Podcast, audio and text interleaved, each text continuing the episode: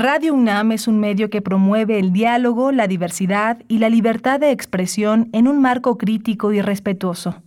Los comentarios expresados a lo largo de su programación reflejan la opinión de quien los emite, mas no de la radiodifusora.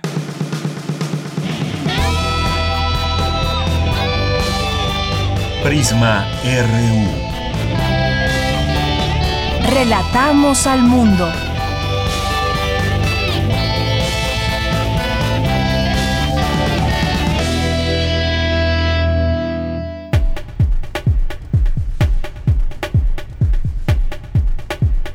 Buenas tardes, muchas gracias por acompañarnos ya. Aquí en Prisma RU de Radio UNAM estamos listos por para comenzar esta aventura informativa del día de hoy. Hoy miércoles 28 de julio del año 2021.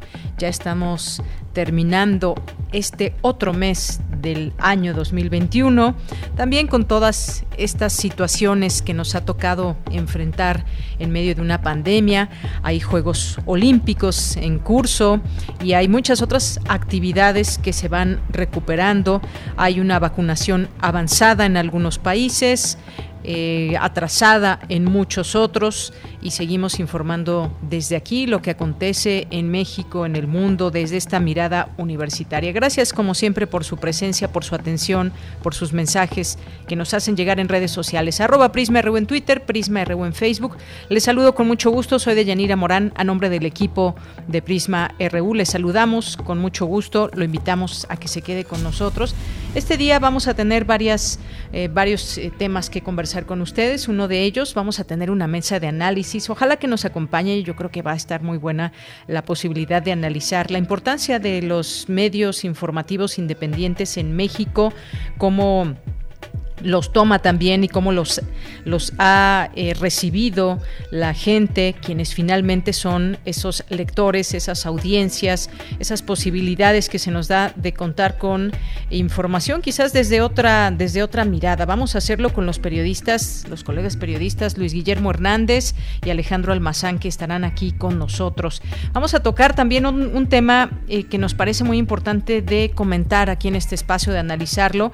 Vamos a hacerlo eh, con quien es, un especialista en archivos del Poder Político y la Policía Secreta en México, que es Jacinto Rodríguez.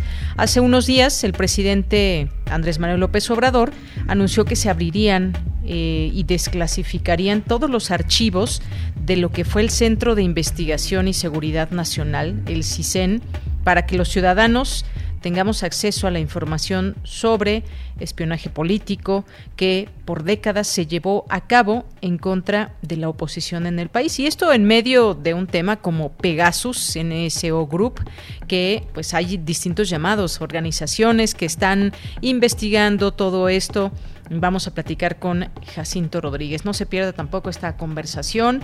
Eh, tendremos también la información universitaria, nacional, internacional, nuestras secciones de este día, miércoles, eh, ciencia con dulce conciencia en esta sección, también sustenta hoy miércoles. Tendremos eh, también, como decía, la información universitaria, cultura, por supuesto, y más. Así que quédese con nosotros en este día, en este miércoles. Nos da mucho gusto que estén ya iniciando esta jornada informativa con nosotros a través de Radio UNAM.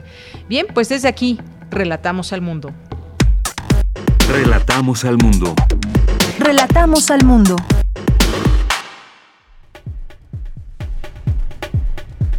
La tarde, una de la tarde con seis minutos. En la información universitaria es muy importante cuidar la salud mental infantil, ya que se ha observado que la exposición a situaciones adversas durante esta etapa contribuye al deterioro mental en las etapas posteriores. Esto lo advirtió la doctora María Teresa Monjarás de la Facultad de Psicología de la UNAM.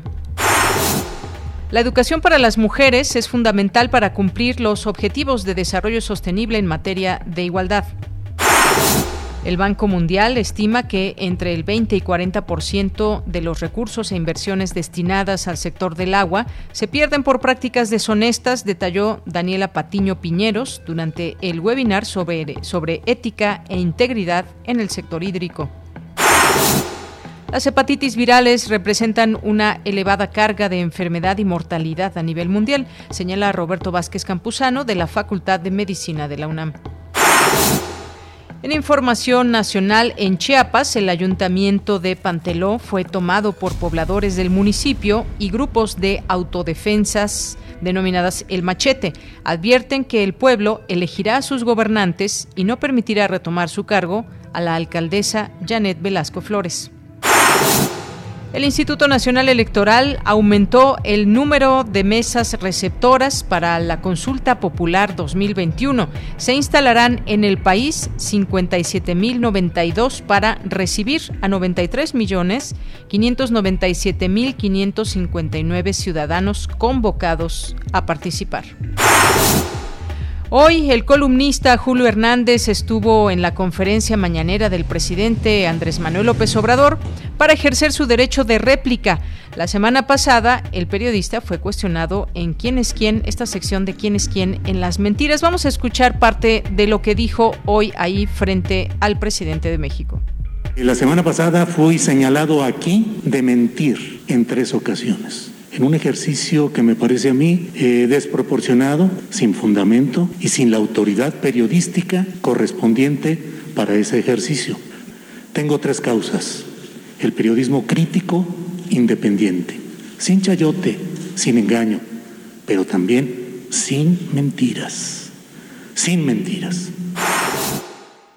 Bueno, pues ahí parte de lo que dijo fue muy amplio, un tema en particular por el cual se le había señalado. Finalmente, pues lo dejó ahí expuesto frente al presidente, quien le contestó, le eh, pues le ofreció este derecho de réplica que tienen los periodistas que puedan acudir a la mañanera, como lo hizo, bien lo hizo esta exposición amplia, larga, el periodista Julio Hernández, astillero, así lo conocemos, y pues eh, luego de haber sido señalado de mentir y que eso por supuesto que, duele, cala y él dejó en una con una claridad, con una exposición muy clara lo que lo que él dio a conocer y por qué no es una mentira, por qué no fue una mentira lo que publicó y este derecho de réplica muy importante.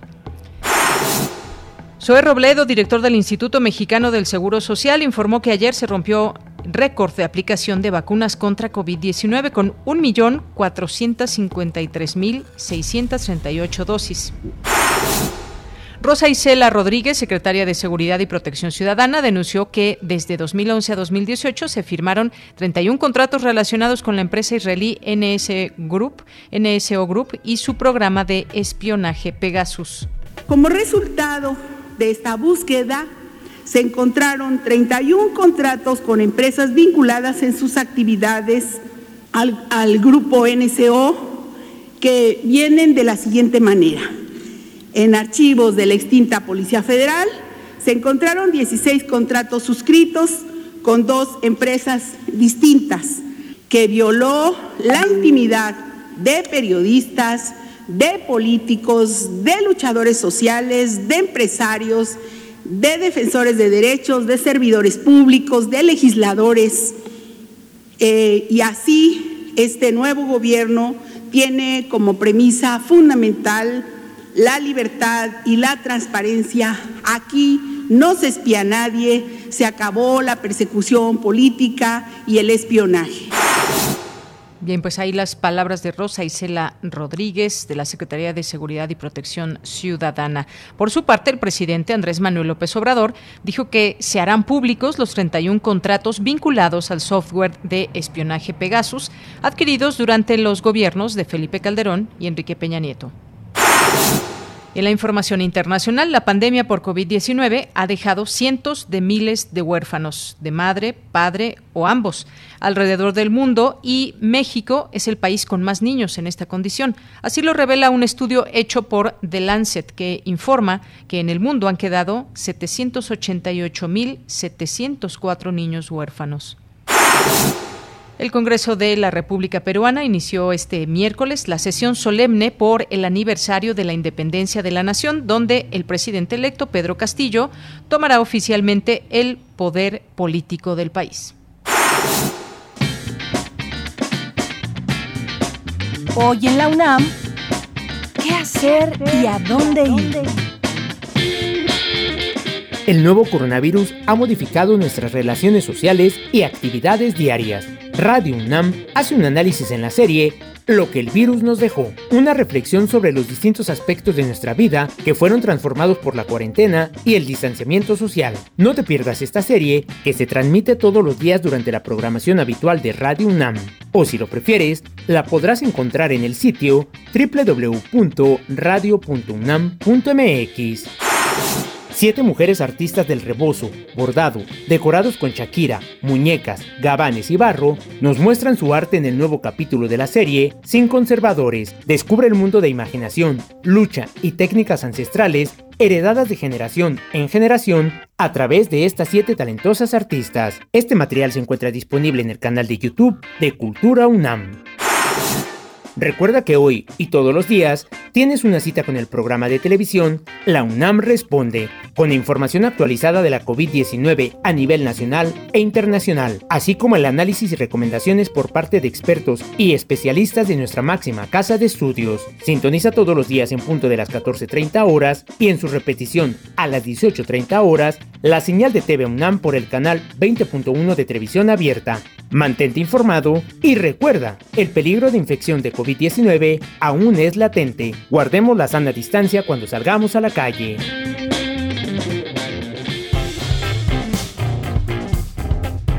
Campus RU Bien, iniciamos nuestro campus universitario con Cristina Godínez. Es muy importante eh, cuidar la salud mental infantil, señal académica de la UNAM. Cuéntanos, Cristina, buenas tardes. Hola, ¿qué tal, Deyanira? Un saludo para ti y para el auditorio de Prisma RU. De acuerdo con la Organización Mundial de la Salud, la salud mental es un estado de completo bienestar físico, mental y social, y no solamente la ausencia de enfermedad o dolencia. En el caso de las y los niños de 0 a 5 años de edad, quienes representan el 32% de la niñez en México, la doctora María Teresa Monjarás Rodríguez, de la Facultad de Psicología de la UNAM, comenta por qué se debe cuidar su salud mental. Y bueno, este tema de la salud eh, mental infantil es muy importante, ya que se ha observado que la exposición a situaciones adversas en la infancia y la acumulación de estas favorece el deterioro de la salud mental. Eh, ya algunos este, estudios ¿no? Eh, han publicado que incluso se ha visto un incremento en los problemas de, de, salud mental en la infancia, por lo que es muy importante el poder incidir en estos problemas, tanto en su prevención como en su tratamiento, ¿no? Sobre qué ha pasado durante la pandemia en los menores, la especialista expresa que se ha observado ansiedad, depresión, irritabilidad y dificultades para dormir. Los niños pequeños y adolescentes, eh, pues la pandemia y el encierro parece que tienen un mayor impacto ¿no? en el desarrollo emocional y social. Sabemos que en la etapa preescolar se encuentran en una etapa egocéntrica, donde digamos que, bueno, lo más importante son ellos y se les dificulta un poco ver al otro, pero justo en la etapa preescolar es donde van adquiriendo o van iniciando a adquirir estas habilidades sociales. Entonces, ahorita ante la actual pandemia, pues los preescolares no tienen un otro con el que este, practicar justo estas habilidades que están en apenas en desarrollo, ¿no? La doctora Monjaraz dijo que las recomendaciones de UNICEF para cuidar a nuestros pequeños ante la emergencia sanitaria son mantener un estilo de vida saludable, contactar amigos y familiares, una escucha activa, formas positivas de expresar sentimientos y contarles lo que está sucediendo. Además, la Facultad de Psicología, a través del programa de residencia en psicoterapia infantil, brinda atención a los menores, así como en el Centro San Lorenzo al oriente de la Ciudad de México. Dianira, este es mi reporte. Buenas tardes. Gracias, Cristina. Muy buenas tardes. Pues desafortunadamente muchas ocasiones y ahora con la pandemia, pues sin duda tenemos que mencionarlo. Se ha tenido también una problemática específica con la infancia. Y seguimos con estos eh, datos porque advierte la UNICEF que más de 11 millones de niñas no regresarán a la escuela después de esta pandemia de COVID-19. Cindy Pérez Ramírez nos tiene la información. ¿Qué tal, Cindy? Buenas tardes. Adelante. ¿Qué tal, Yanira? Muy buenas tardes a ti y a todo el auditorio de Prisma RU. Las niñas muchas veces no pueden avanzar en su educación a causa de la discriminación, los sesgos, las normas sociales y las expectativas que impactan en la calidad de la educación. y la pandemia por la COVID-19 agravó esta situación. Así lo señaló Paola Gómez Espinosa, oficial de educación para el Fondo de las Naciones Unidas para la Infancia, UNICEF, durante el seminario web sobre educación para la igualdad de género, organizado por el Instituto Latinoamericano de la Comunicación Educativa en colaboración con ONU México y UNICEF México.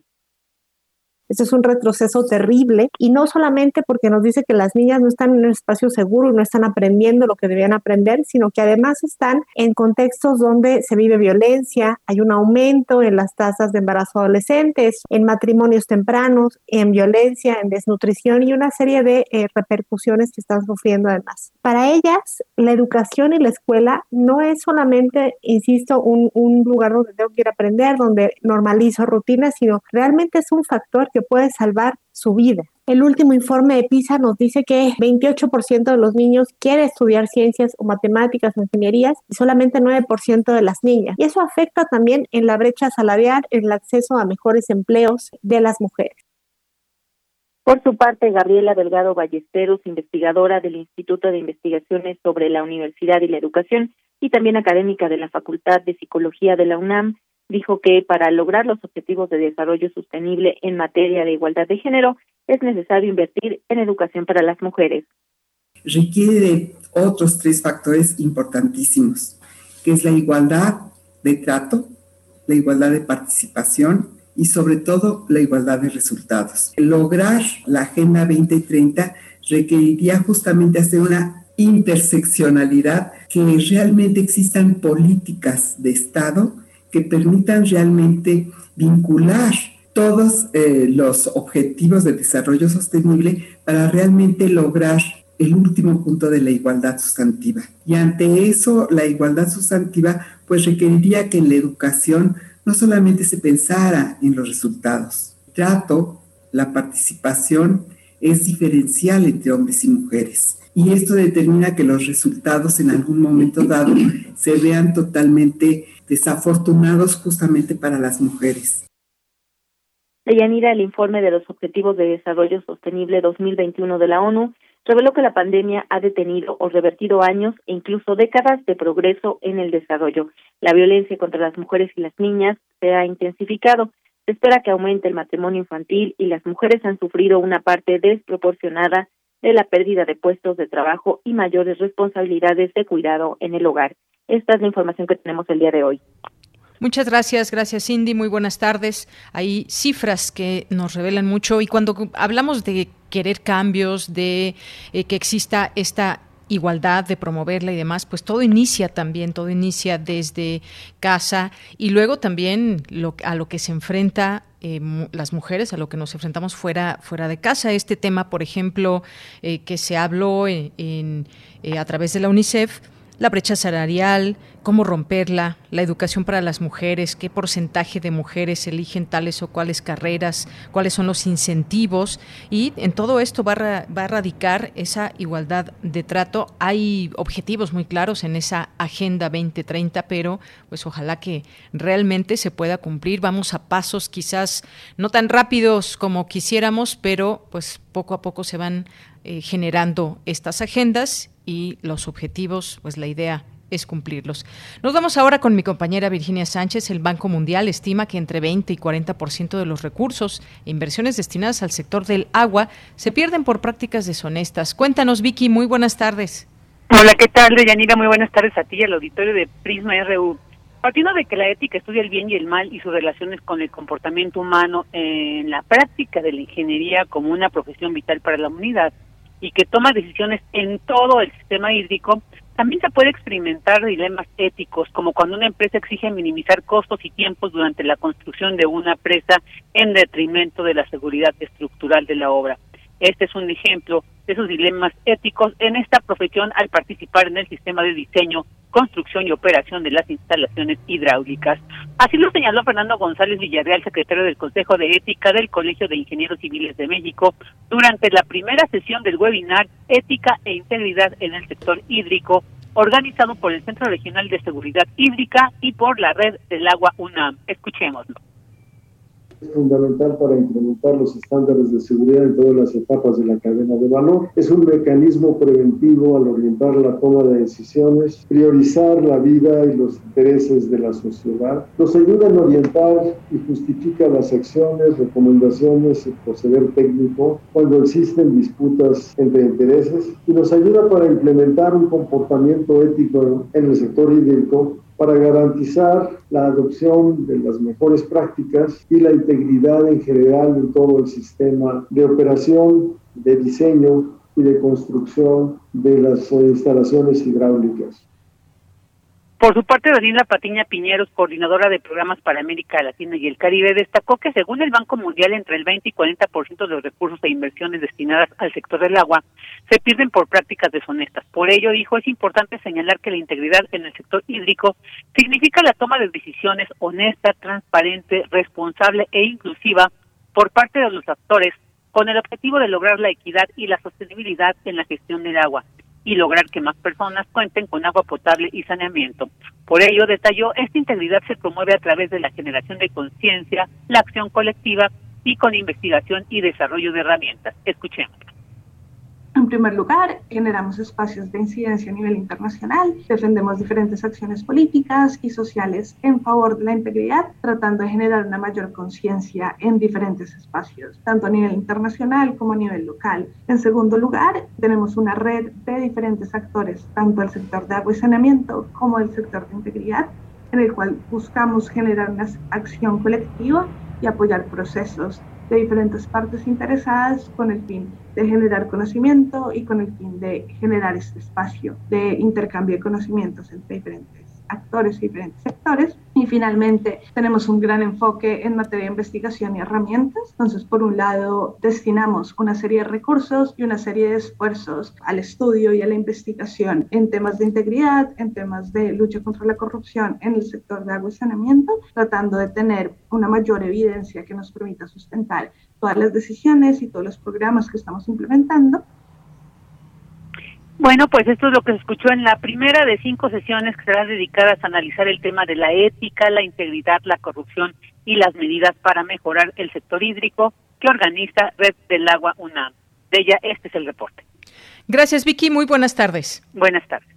Bien, pues ahí este tema también que se discute de una manera global, lo que tiene que ver con este, estos recursos, inversiones a este sector, cómo se pierden por estas prácticas y, y todo un tema también con todo y sus enormes y grandes aristas por donde entenderlo. Continuamos. Porque tu opinión es importante, síguenos en nuestras redes sociales, en Facebook como Prisma RU y en Twitter como arroba PrismaRU.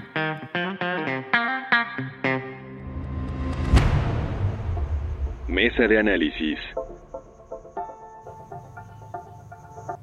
Bien, pues una de la tarde ya con 26 minutos y vamos a tener hoy esta mesa de análisis, la importancia de los medios informativos, los medios de comunicación independientes en, México, eh, medios de información independientes, eh, alternativos. Vamos a hablar de este tema con dos colegas periodistas, eh, pues sobre todo cómo promover, cómo promover el desarrollo de medios independientes, cómo reforzarlos, mejorar también la visibilidad eh, y acceso a públicos diversos, los alcances que tienen, la efectividad como espacios de comunicación, investigación y análisis. Es un tema muy amplio, sin duda, y que ahora también se, eh, se apoyan con la, con la tecnología.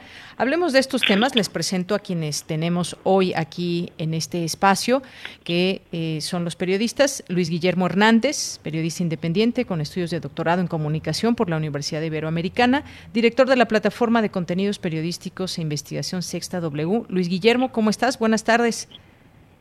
En un momentito estamos eh, por contactarlo, me avisan de la producción, pero por lo pronto eh, presento al periodista Alejandro Almazán, periodista, tres veces ganador del Premio Nacional de Periodismo, miembro fundador del Semanario MX, ha sido, ha colaborado en Reforma, en Milenio, Canal, Canal 40, Universal y otros medios. ¿Qué tal Alejandro? Bienvenido, muy buenas tardes.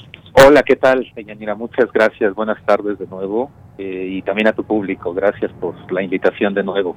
Muchas gracias, de verdad, pues, un. Gracias, gracias a ti también por, por aceptar esta invitación y bueno, pues solamente en cualquier momento pues vamos a esperar que ya esté con nosotros Luis Guillermo para poder hacer esta, esta eh, conversación, esta mesa de análisis, pero por lo pronto pues, sería muy bueno, Alejandro, ir entrando de lleno en esta, en esta plática. Eh, pues en principio me parece muy importante eh, decir, describir qué son los medios de comunicación independientes o hemos de llamarlos también alternativos o ambas cosas. Vale la pena que lo señalemos en principio porque, pues, ¿cómo entendemos un medio de comunicación independiente? Cuéntame, ¿cuál es, cuál es tu, tu punto de vista sobre estos medios? Sí, mira, yo creo que más, o sea, eh, creo que sí hay una diferencia entre independientes y alternativos, porque creo que se ha estado usando, mal usando el término independiente. Eh, hoy todo el mundo es periodista independiente y pues, la verdad es que no, o sea, no, no, es cierto, ¿no? Pero muchos andan con esa con esa bandera. Entonces, yo hoy, digo, yo, decía mucho la palabra también independiente, pero no, creo que ahora me quedo más como con la palabra del, medio alternativo, ¿no? Y que pues son estos medios que pues básicamente surgen porque eh, no solo porque eh, ante la mediocridad y la corrupción de los grandes medios, por supuesto, sino creo que también surgen por la precariedad laboral, por el acoso que hay, ¿no? Dentro de las redacciones, por el monopolio de las noticias, ¿no? Y esta verdad absoluta que creen tener personajes como Raimundo Rivapalacio o estos nombres rimbombantes, ¿no? Y en estos medios alternativos veo, o sea, veo dos vertientes, ¿no? Veo como la vertiente feminista, Pies Página, Amapola, Lado B, Riachelli, por ejemplo, son estos medios eh, fundados prácticamente por mujeres que rompen con esta estructura patriarcal ¿no? del periodismo y ellas lo rompen porque pues más bien se organizan y se acompañan, ¿no? Y creo que esto es así como una de las grandes luces que hay dentro de, estos, de este periodismo alternativo. Hay otros periodistas, o sea, creo que hay otra vertiente, que son periodistas como Luis Guillermo, ahorita nos lo dirá él, o como Ernesto Ledesma, que se han apoyado en las redes sociales, ¿no? Para crear espacios donde pues la narrativa de la derecha pues de, de una u otra manera no o no tiene cabida o se o se trata de eh, demostrar que esa narrativa de la derecha pues la verdad está está equivocada, ¿no? O sea, a mí me parece que estos eh, que estos dos dos vertientes de los medios alternativos están ahorita dándole eh, la dignidad al periodismo, ¿no? Eh, creo que ¿por qué? Pues porque los grandes medios al final pues se corrompieron y empezaron también a pues a crear sus propias verdades, ¿no? Entonces ante pues ante eso yo la verdad es que admiro a todas estas compañeras colegas periodistas eh, que han entendido que la competencia no es este no es un buen aliado y que al contrario no habría que buscar la manera de acompañarnos y eso es lo que han están haciendo ellas en sus medios no y también evitar pues todo esto no de la de la precariedad laboral no el otro día yo estaba me invitaron a dar una charla sobre la crónica y, y pues sí o sea todo muy bien con la crónica pero una una colega levantó la mano y me dijo, oye, pues está muy bonito lo que dices, pero pues a nosotros el, la precariedad laboral no nos no nos permite no hacer este tipo de, de trabajos y empezó a contar todo este rosario de precariedades desde la falta de seguro social un mal salario este la explotación de pues casi que, que no tienen días de descanso etc etc no entonces creo que pues estos medios yo sí eh, así lo pienso, es, estos medios alternativos son como esta luz en donde uno dice, bueno, pues por ahí es el camino, ¿no? Porque el otro camino era armar medios con empresarios que daban dinero, pero pero pues que te ata finalmente a la eh, pues en la línea editorial, ¿no? De Yanira. Efectivamente, pues muchas gracias por esta primera intervención, Alejandro Almazán. Eh, creo que definir estos medios de comunicación alternativos es en principio muy importante porque, y me, me hiciste recordar ahora que vas narrando todo esto, por qué son alternativos, por qué suelen ser ahora una alternativa a los públicos que buscan información, información ajena a intereses. Y es que pues hay que recordar que solo había muy pocas opciones. Si nos vamos el tiempo atrás, pues había unas cuantas opciones o a veces hasta una que era la voz del noticiero, que era el personaje que nos informaba y que esa era la realidad y la verdad del país, aunque no fueran verdades todas las cosas que se nos informaban. Entonces creo que ha ido pasando el tiempo y también el periodismo ha ido diversificando eh, espacios y posibilidades. Me da mucho gusto también ya tener a Luis Guillermo Hernández en la línea telefónica, ya está con nosotros acompañando esta mesa de análisis también. Alejandro, así que le doy la bienvenida a Luis Guillermo y empezábamos, Luis Guillermo, a, a definir estos, eh, ¿qué son los medios eh, de comunicación independientes o alternativos? Eh, ¿Por qué llamarlos así? Y bueno, pues tú eres parte de un, eh, un esfuerzo también con la Sexta W, que me gustaría que nos compartieras y nos digas, porque tú has sido un, un férreo defensor de los medios independientes y dices, no cualquiera que se dice independiente lo es. Cuéntanos un poco, Luis Guillermo.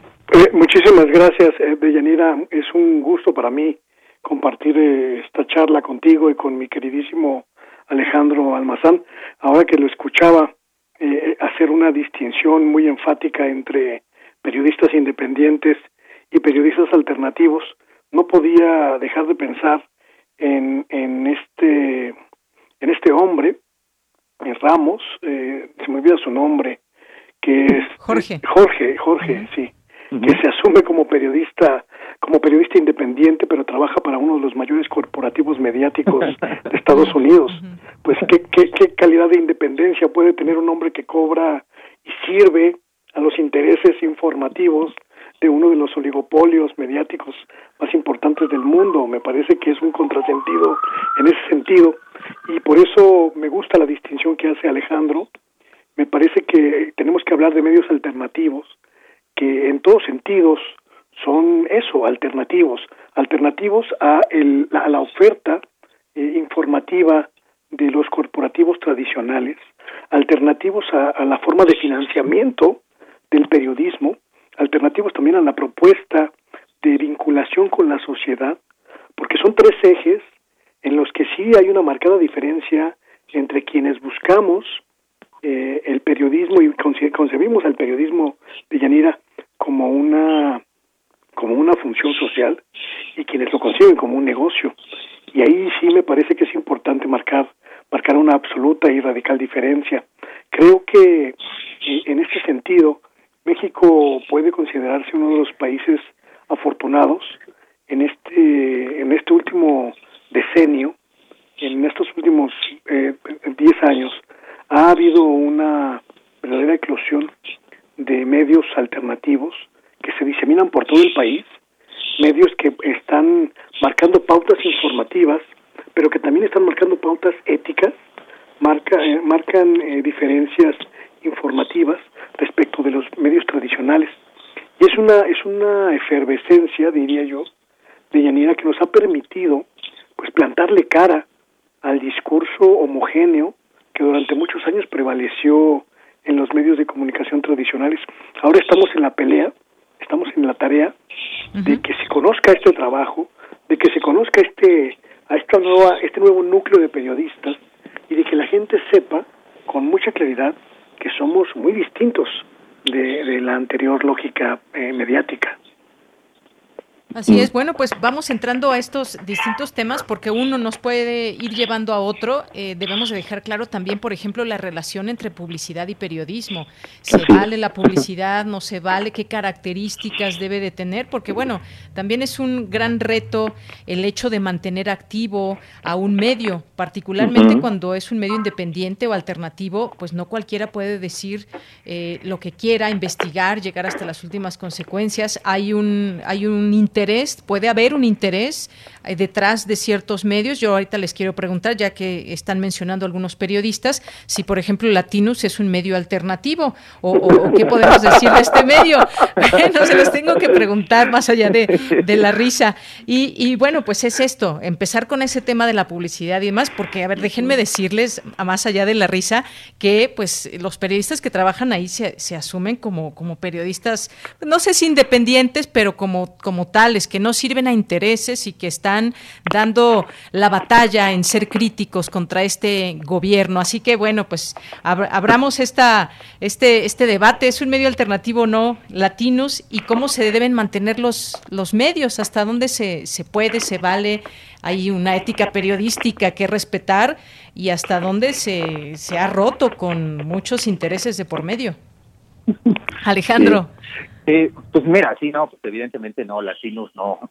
O sea, es de estos medios en efecto que han surgido después del 2018, pero que evidentemente pues, de alternativo, de independiente no tienen nada, ¿no? Más bien están planeados o están hechos para eh, pues crear toda una narrativa, ya sea incluso llegar a las mentiras, no importa, pero es una narrativa en contra de, del gobierno. Y fíjate que estos medios, o sea, no solo latinos, ¿eh? o sea, hay otro que por ahí anda.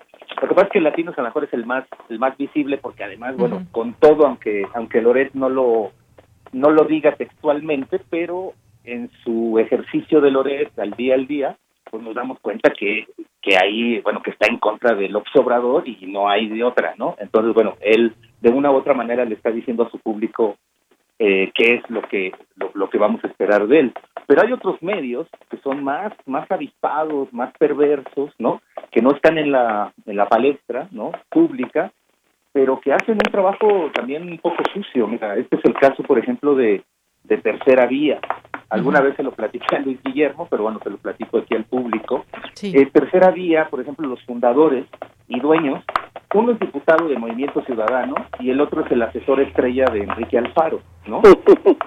eh, Además de que, bueno, se fusilan medio notas de otros medios, su apuesta es el feminismo, ¿no? Y me río igual que Luis Guillermo porque, bueno, pues todas las decisiones editoriales las toman hombres, ¿no? Mm. Y que son los mismos hombres que andan con bandera de feministas, ¿no?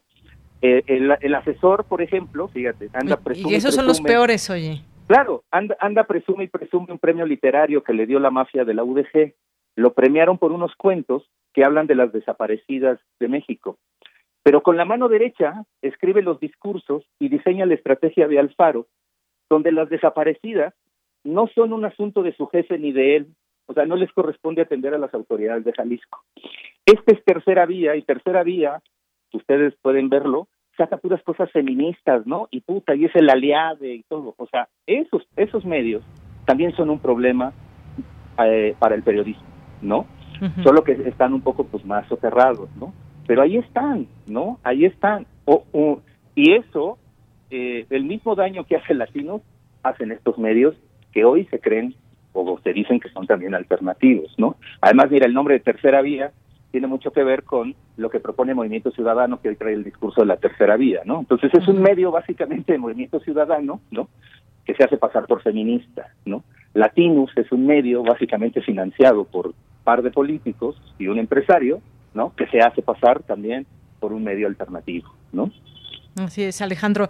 Pues sí, efectivamente. A ver, ¿y cómo, cómo distinguir de estos medios de otros? Ahí están las audiencias potencialmente hablando que eh, quieren informarse, quieren bien informarse, tener eh, la posibilidad de tener estos contenidos serios, porque yo hablaba de algo hace un momento también que tiene que ver con, pues, eh, el periodismo es una cosa, y hay otras cosas que se disfrazan de periodismo, como eh, el, pues muchas personas que tienen filias o fobias y entonces o se aplaude o se critica de una manera sin ningún orden ni mucho menos algo que tenga que ver con periodismo y eso es justamente lo que quisiéramos los periodistas pues señalar y decir esto es periodismo, esto no es periodismo. ¿Tú qué opinas sobre todo esto que estamos comentando, Luis Guillermo? Luis Guillermo, ¿me escuchas? Bueno, ahí tenemos algún problema con Luis, Luis Guillermo que no nos, no nos escucha. ¿Me escuchan, ya? ya, ya te escuchamos, adelante. coincido con Alejandro eh, eh, eh, en señalar que medios como Latinos o como Tercera Vía, pues son cualquier cosa, medios, menos medios alternativos o independientes, porque dependen financieramente del poder político, de un poder político. Y, la, y la, una de las lógicas que anima al periodismo alternativo es romper con esa captura que el poder político hizo de los medios de comunicación, que fue sin lugar a dudas uno de los principales elementos que derivó, que, que, que fue lo que, lo que pues corrompió al periodismo, al periodismo en México. Yo tengo una, una regla que me ha ayudado a identificar eh, a los medios alternativos que merece la pena uno seguir de aquellos que solo están siendo oportunistas en esta, insisto, eclosión de, de, espacios, de espacios nuevos. El establecimiento de reglas éticas claras para obtención de información y para manejo de la información. Escuchaba hace, hace rato a, mi querido Alex hablar de pie de página, hablar de las colegas de, de, de, de de las colegas de la verdad de Ciudad Juárez, son medios alternativos que se imponen principalmente el trabajo a partir de una ética periodística, que puedes ver sus códigos de ética, sus márgenes de maniobra en sus propias páginas, en sus propios portales. Y me parece que ese es un punto muy importante para diferenciar a los colegas que queremos transformar la dinámica periodística de aquellos que quieren mercar con esta nueva moda de llamarse independiente, pues que es muy redituable, pero que también puede ser identificable. Un periodista que no exhibe sus, sus formas de obtener información, que no es claro en la forma en la que concibe al periodismo y a la realidad que interpreta, pues es un periodista que no merece muchas consideraciones, creo yo. Eh, eh, un, un medio que no le dice al público claramente dónde está parado, desde dónde está observando la realidad, desde dónde interpreta los acontecimientos, un medio que no es transparente con sus finanzas, un medio que no es transparente con sus metodologías de trabajo, pues difícilmente va a ser transparente con la información que maneja. Y me parece que eso es algo que puede ayudarnos a ir quitándole la paja a este núcleo de medios que han surgido. Medios como Rompeviento, por ejemplo, o como Indaga, o como APEG, o Trinchera, o Zona Docs, eh, medios como Lado B, Página 3, que son El tuyo mismo, Luis Guillermo. Pero, ¿me, ¿me escuchan? Sí, sí, sí, adelante. Pero que cuentan, insisto, de Yanira, con, una, con un marco ético muy claro y muy preciso. Así es, y bueno, eh, pues y si metemos algunos otros temas, nos vamos con, a ver, yo quiero, yo quiero preguntarles esto porque ¿qué ha pasado en este sexenio? Hasta hoy con los medios alternativos. Ya mencionaban ustedes varios, varios medios alternativos, independientes, y cómo, cómo los vemos frente a los tradicionales, pero sobre todo, eh, y aquí quiero entrar en este tema que me parece muy importante, los consumidores de estos medios alternativos. ¿Por qué se han vuelto una opción? ¿Por qué se consumen tanto? Eh, ¿Qué nos están dando para confiar en ellos? Porque en muchos medios tradicionales no solo les ha pegado el recurso que ya no reciben lo de antes, esas carretadas de dinero que entraban a las grandes empresas radiofónicas, televisivas y demás, sino que también les ha pegado a sus públicos. Eso es algo importante de decir que ha pasado, eh, porque es un empuje que van dando también muchos eh, periodistas. Esto no es algo que se que se tenga que aplaudir quizás del gobierno, pero sí también es importante esa mirada desde arriba. Digo, hay ejercicios que hemos aquí hablado y criticado también, el quienes quieren las mentiras y muchas otras formas de relacionarse entre el poder y los medios de comunicación, pero pues no hay que perder de vista, ahí están los públicos que han vuelto la mirada a estas alternativas. ¿Qué podemos decir de, de esto, Alejandro? Ya. A mí me parece que buscan esa alternativa porque, o esas alternativas, porque uno, eh, creo que lo están haciendo colegas que sí están en el campo, ¿no? Para empezar, o sea, gente que realmente sí conoce el periodismo, ¿no? Pero la otra es que creo que está, también se está hablando desde, desde una visión de los grises, o sea, eh, son medios en donde no existe el blanco ni el negro como existen los medios tradicionales, ¿no? O sea, en los medios tradicionales lo que diga fulano y mengano es y no hay poder humano que, que se lo quite, o sea, es decir, aunque a Loret le digan, oye, no, pues pasó esto en, en el juicio y te dijeron tal cosa, él puede salir en un video y decir, no, no pasó lo que pasó, ¿no? O sea, y entonces creo que los públicos, que el público no quiere, no quiere ya escuchar a este tipo de personas, personajes. Hay algunos que sí, porque bueno, pues todo, hay mucha gente que tiene un facho dentro, ¿no? Entonces, bueno, pues por supuesto que... Hay público para todo. Pues claro, hay público para todo, ¿no? Por supuesto. Entonces, bueno, tienen ahí a sus, todavía a sus oyentes, sus, sus lectores, etc. Pero creo que los medios alternativos están dando es esa esa gama de grises en donde ni to, o sea, donde ni el presidente tiene la razón, pero tampoco es el el demonio al que están describiendo la oposición, ¿no? Sino que más bien tratan de pues, estar ahí buscando en efecto esos grises y también creando otra agenda, es decir, ellos no solamente están escribiendo de López Obrador y, la 4T, están escribiendo del, del, de la problemática social, de la que también los, o sea, los grandes medios se olvidaron. O sea, los grandes medios al final dijeron, yo quiero ponerle el micrófono al, político porque es el que me paga, la sociedad no me sirve. Y se perdió ahí como esa función de, trabajo social que tiene un periodista, ¿no? Y eso, eso es lo que están dando los medios alternativos. O sea, están, la, la, están haciendo de trabajador social, ¿no? Obvio, pues, le están mostrando todas las caras al lector o a, o a su público y el público va a decidir si, y X o Y problema, bueno, eh, tendrá un criterio, ¿sabes? Y creo que eso es lo que le está dando el, los medios eh, alternativos, las distintos caminos para que el lector las tome y no solo una un camino A de es esto y el presidente está equivocado. ¿no? Claro, y, y, aquí yo insisto y destaco esta parte del periodismo, como eh, qué es lo que queremos destacar en todos estos ejercicios que deben de hacerse y que muchas veces se pierde esa posibilidad de eh, hacer un, un, un, buen periodismo. Y por buen periodismo pues podemos entender simplemente pues respetar todo eso que que es y que se enseña desde la escuela y que hay una práctica también muy muy clara y que hay bastantes medios de comunicación que de pronto pierden esa, esa posibilidad, ¿no? Y, y, mira, solamente decir uh -huh. algo que para solamente completar una idea que dijo sí, sí. Luis que me parece que, que sí, o sea, el hecho de, o sea, que tiene que ver con el financiamiento, ¿no? Lo, los medios tradicionales pues acostumbraron a que el gobierno, papá gobierno, les daba el dinero, ¿no?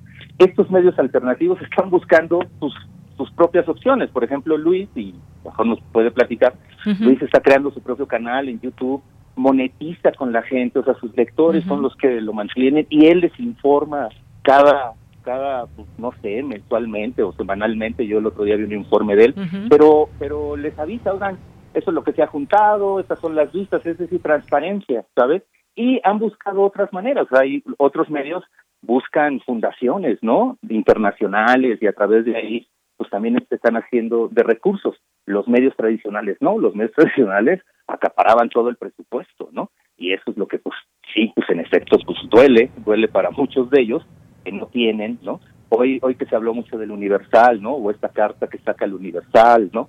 Uh -huh. eh, puta, pues yo me gustaría que alguno de esos que firmara pues nos contara la historia de Ili Ortiz, ¿no? Y el día que nos cuente la uh -huh. historia de Ili Ortiz, entonces sí voy a decir, no, sí, este es un periodista independiente, cabrón, ¿no?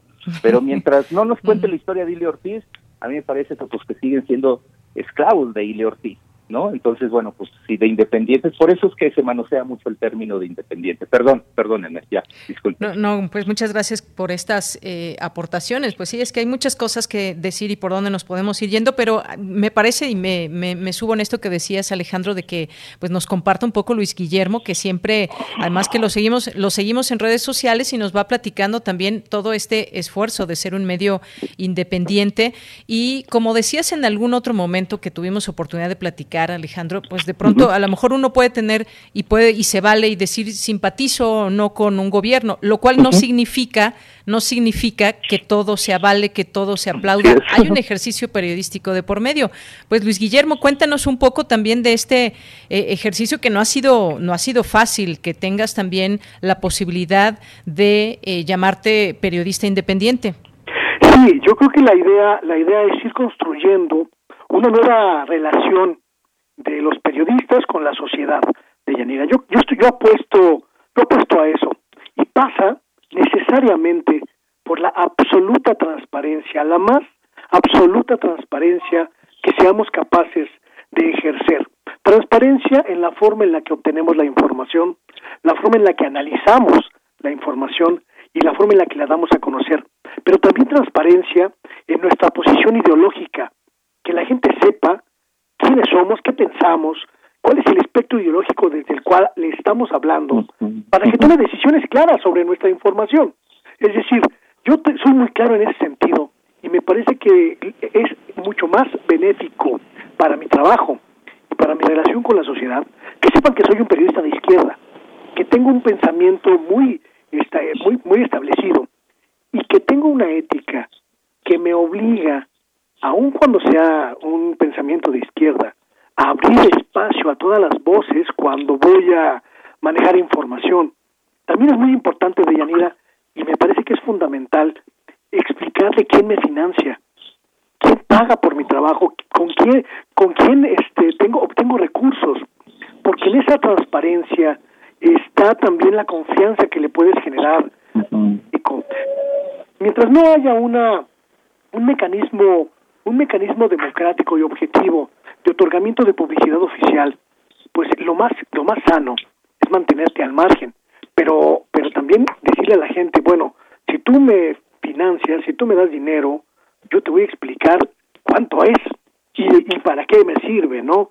Y me parece que esa transparencia es una apuesta que muchos medios alternativos hemos este pues hemos aplicado y que nos ha funcionado porque significa volver a darle la cara a la gente para que confíe en nuestro trabajo. Así es, bueno, porque efectivamente a veces parecería que todo se trata cuestión eh, de dinero y hacer negocio, porque incluso vemos, eh, pues, por ejemplo, intelectuales que se asumen también a la vez como periodistas, pero que pues están vendidos al poder en turno. Y eso hay que decirlo muy claro, ya que ahora decían nombres, pues sí, también hay eso que sucede y que molesta a, a muchos, porque pues esta, esta relación que se tiene con esos dineros públicos, pues tienen que ver también muchas veces con esas líneas hacia dónde quisieran llevar también eh, ideológicamente hablando a la sociedad. A ver, este es el bueno, este es el malo y, todo haciéndolo con dinero público. Eso pesa mucho también ya ahora en las audiencias que también lo cuestionan y también dicen, a ver, ¿por qué nos llevan a ese terreno si ni siquiera son periodistas? Está sucediendo eso y además están muy enojados. Vemos ahí distintas cartas, ejercicios que hacen en la televisión, en, cadena nacional y demás. Eso pues es algo que también está de alguna manera quedándose, exhibiéndose solo, pues. No sé ustedes qué opinan, Alejandro. No, sí, sí, sí, por supuesto. Mira, yo creo yo y coincidimos creo Guillermo y yo en este sentido creo que el ejercicio de que el del quién es quién al final lo que ha llevado es a esta provocación de para que podamos hacer un debate yo yo creo que a lo mejor no vamos a lograrlo del todo porque pues hay muchos que no lo quieren debatir, ¿no? Sobre todo los que los mencionados, ¿no? O sea, esos no lo van a querer debatir y hay como una suerte de ahí de grupo de periodistas que que yo admiro y respeto, pero que están en contra del ejercicio y, y a veces suenan como si como si fueran Claudio X González o Gustavo Diollos defendiendo empresarios, ¿no? O sea, no, no, o sea, el gremio no se tiene que defender así, o sea, yo lo explicaba el otro día en un programa ahí de rompeviento, el, nuestro problema gremial pues tiene que ver con una cuestión más patriarcal, ¿no? O sea, el periodismo está hecho una estructura patriarcal como muchos de oficios y profesiones y esta defensa gremial pues tiene que ver con eso, con las manadas, tiene que ver con las masculinidades, ¿no? Por eso tampoco quieren perder privilegios, o sea, periodistas como Raimundo, como Ciro, como Pascal, como como Marín, en lugar de estarse eh, la, eh, aferrándose a sus privilegios, deberían de estarse cuestionando cómo es que llegaron a tener esos privilegios, ¿no? Y porque, pues bueno, en, en la medida de que también ellos hagan una reflexión, pues va a ser sano para, para el periodismo, ¿no? Pero bueno, el caso... No lo creo, pero bueno, está bien sí, No, mira, yo, yo, no, mira, yo no creo que ella, o sea, nos está diciendo López Obrador, el presidente está diciendo, debatan, o sea, porque pues también él se está metiendo, está sacudiendo a todos los poderes. Yo no sé en qué momento la prensa llegó a tener tanto poder, ¿no? Pero está sacudiendo al poder. Y creo que a mucha gente no le está gustando esto, que lo sacuda, ¿no? Yo, Pero no hay vuelta atrás, Alex. Es, es decir, eh, es, es irremediable que vamos hacia, hacia una época en la que los periodistas tenemos que someternos al escrutinio público en todos los sentidos. Así es. Y ya no va a haber marcha atrás. La gente ya entendió que nos puede exigir veracidad y que si no se la damos, pues nos, nos, echa en cara ese, ese mal trabajo, ¿no? Pues sí, que no haya marcha atrás en eso, me parece muy bien. Hay que, hay que destacar esta, esta parte. Miren, pues ya prácticamente se nos fue el tiempo. Yo solamente pues quería eh, comentar algo muy rápido, que nos den su opinión, un minuto quizás. Hoy hubo un ejercicio importante, me parece, en la mañanera, no sé si tuvieron oportunidad de verlo. Eh, estuvo Julio Hernández ahí en la mañanera. A él hace una semana se le calificó de mentir en algunos de, de sus tweets eh, sobre un trabajo específico que ha hecho de de San Luis Potosí y, pudimos escuchar eh, toda su exposición, la respuesta del presidente en torno a eso. Me parece un buen ejercicio, una buena posibilidad también. Decía Guillermo, Luis Guillermo en un tuit que pues e, eso también se lo debemos al periodismo, el que, el que poner el, la mirada donde se debe y en esta investigación en particular y cómo pues solicitó también ahí su derecho de réplica, el cual se, se le dio, pidió alguna entrevista con la secretaria que no le fue dada y demás, pero me parece que fue un ejercicio importante. No sé ustedes qué opinen ya para terminar con esto. Sí, bueno, pues me, adelanto a Alejandro, creo que ha sido uno de los ejercicios más eh, eh, eficaces pública entre el poder político y, el periodismo y me parece que marca una pauta de Yanira de cómo podemos procesar la relación compleja entre medios y poder y poder político. Sin duda, un gran día para la conferencia mañanera, para el presidente y para el periodismo en México.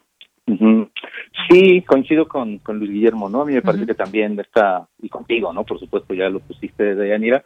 Yo también me parece que es un gran ejercicio, un gran ejercicio en este momento está ganando San Miguelito por, por fortuna, ¿no? O sea, es el que gana de hoy de la conferencia, ¿no? Los pobladores y eso. Ojalá que así siga. Eh, y yo creo que, bueno, Julio sale, sale también avante, el propio presidente, porque yo creo que ese es el, el, el, debate que quiere provocar López Obrador, que vayan estos periodistas y que al final en la, en la conferencia, bueno, pues ante el público, ante el, eh, ahora sí que el televidente, el, televidente validar o, o, tachar y decir o quedarse con la misma idea de, del, del periodista, ¿no? Creo que es que es un, un buen ejercicio, ¿no? O sea, si algún día, por ejemplo, a mí me tocaría, me tocaba, no, pues yo seguiría, por supuesto, ¿no? Porque pues es, es eh, eh, le va a hacer bien a la democracia, le va a hacer bien al periodismo, aunque repito, muchos colegas insistan en que este es un ejercicio que no que no vale la pena. A mí me parece que que sí tiene un éxito. Digo, lo estamos platicando y entre, y entre los periodistas sí se ha movido algunas cosas. Entonces, bueno, a mí me parece que sí hay, sí va bien, sí va bien el ejercicio y en efecto no hay marcha atrás. Creo que se está desacralizando este poder y por eso también pues ya no hay marcha atrás, ¿no? Claro. Así es, no hay marcha atrás, nos quedamos con eso y, defender la verdad con hechos. Finalmente, eh, pues es también eh, importante el hecho que se den a conocer las posturas, en todo caso, de los periodistas aludidos. Eh, hubo otros aludidos que, pues bueno, digamos muy muy diferente el periodismo que hacen con respecto al que, conocemos de Julio, por supuesto. y, como él bien dijo, eh, bueno, dijo el presidente, no somos iguales, Julio también dijo, no somos iguales, tampoco yo me puedo comparar con aquellos porque no, y creo que eh, los lectores, sus audiencias y demás lo reconocen como un gran, lo reconocemos como un gran periodista.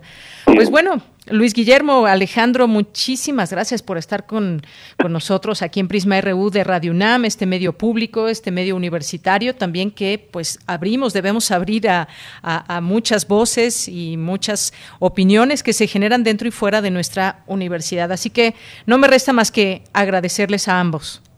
Muchísimas gracias, Daniela. Es un placer para mí siempre aparecer en este espacio alternativo. Sí, no, muchas gracias, Deyanira, a tu público y bueno, pues Luis, que ya tenía un ratito que no coincidíamos en un espacio, pero siempre es un grato escucharte. Te quiero mucho, qué bueno que pudimos hoy estar aquí. qué bueno. Un abrazo a ambos. Un abrazo. Abrazo, muchas gracias, hasta luego. Gracias a los periodistas Luis Guillermo Hernández y Alejandro Almazán, hoy como parte de esta mesa de análisis, la importancia de los medios eh, de comunicación alternativos independientes en México. Vamos a hacer una pausa, regresamos a la segunda hora de Prisma RU. 96.1 de FM. 860 de AM transmitiendo desde Adolfo Prieto 133, Colonia del Valle, en la Ciudad de México. XEUN Radio UNAM. Experiencia sonora.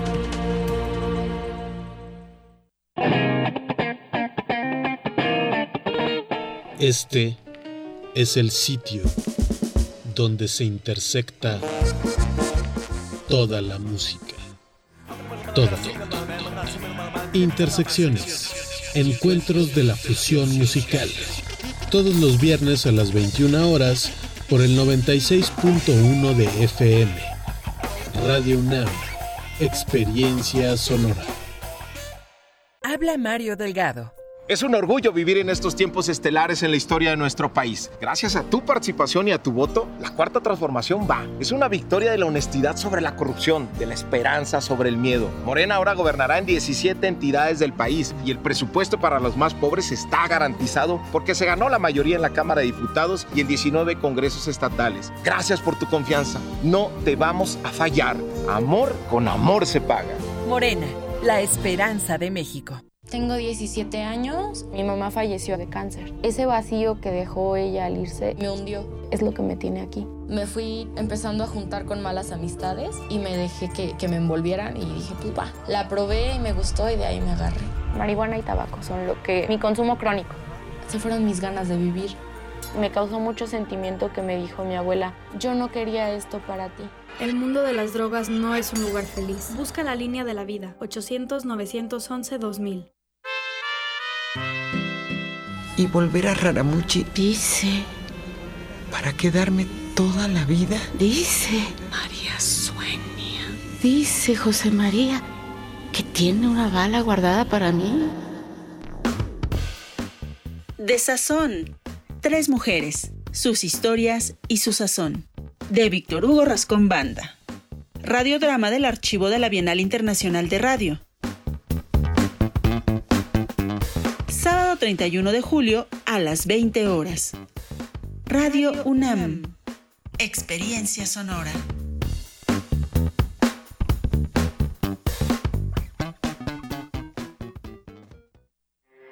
Porque tu opinión es importante, síguenos en nuestras redes sociales, en Facebook como Prisma RU y en Twitter como arroba PrismaRU.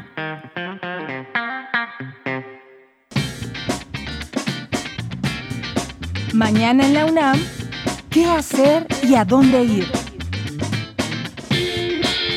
La Casa Universitaria del Libro te invita a disfrutar de una charla con la escritora Alejandra Maldonado, quien hablará de su libro Yoga y Coca, donde reflexiona acerca de los decadentes centros nocturnos de moda europeos y sobre su condición de mujer. Conéctate mañana, jueves 29 de julio, en punto de las 18 horas, a través de la cuenta oficial de Facebook de la Casa Universitaria del Libro. Música UNAM te invita a disfrutar del nuevo ciclo Transfrontera Colombia, serie de conciertos bajo la curaduría de Santiago Gardeazábal, productor y promotor cultural. El ciclo Transfrontera Colombia se llevará a cabo en línea de agosto a octubre del 2021. Consulta la programación completa en música.unam.mx.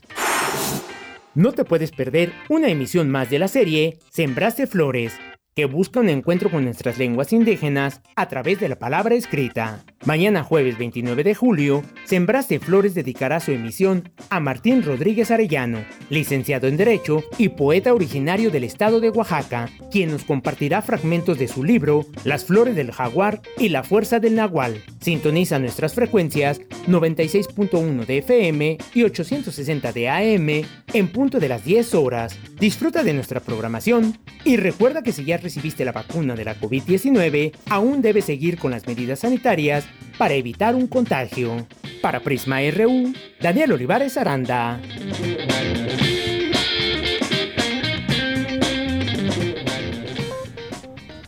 Bien, pues ya estamos de regreso aquí en Prisma RU en esta nuestra segunda hora de información, de noticias y secciones.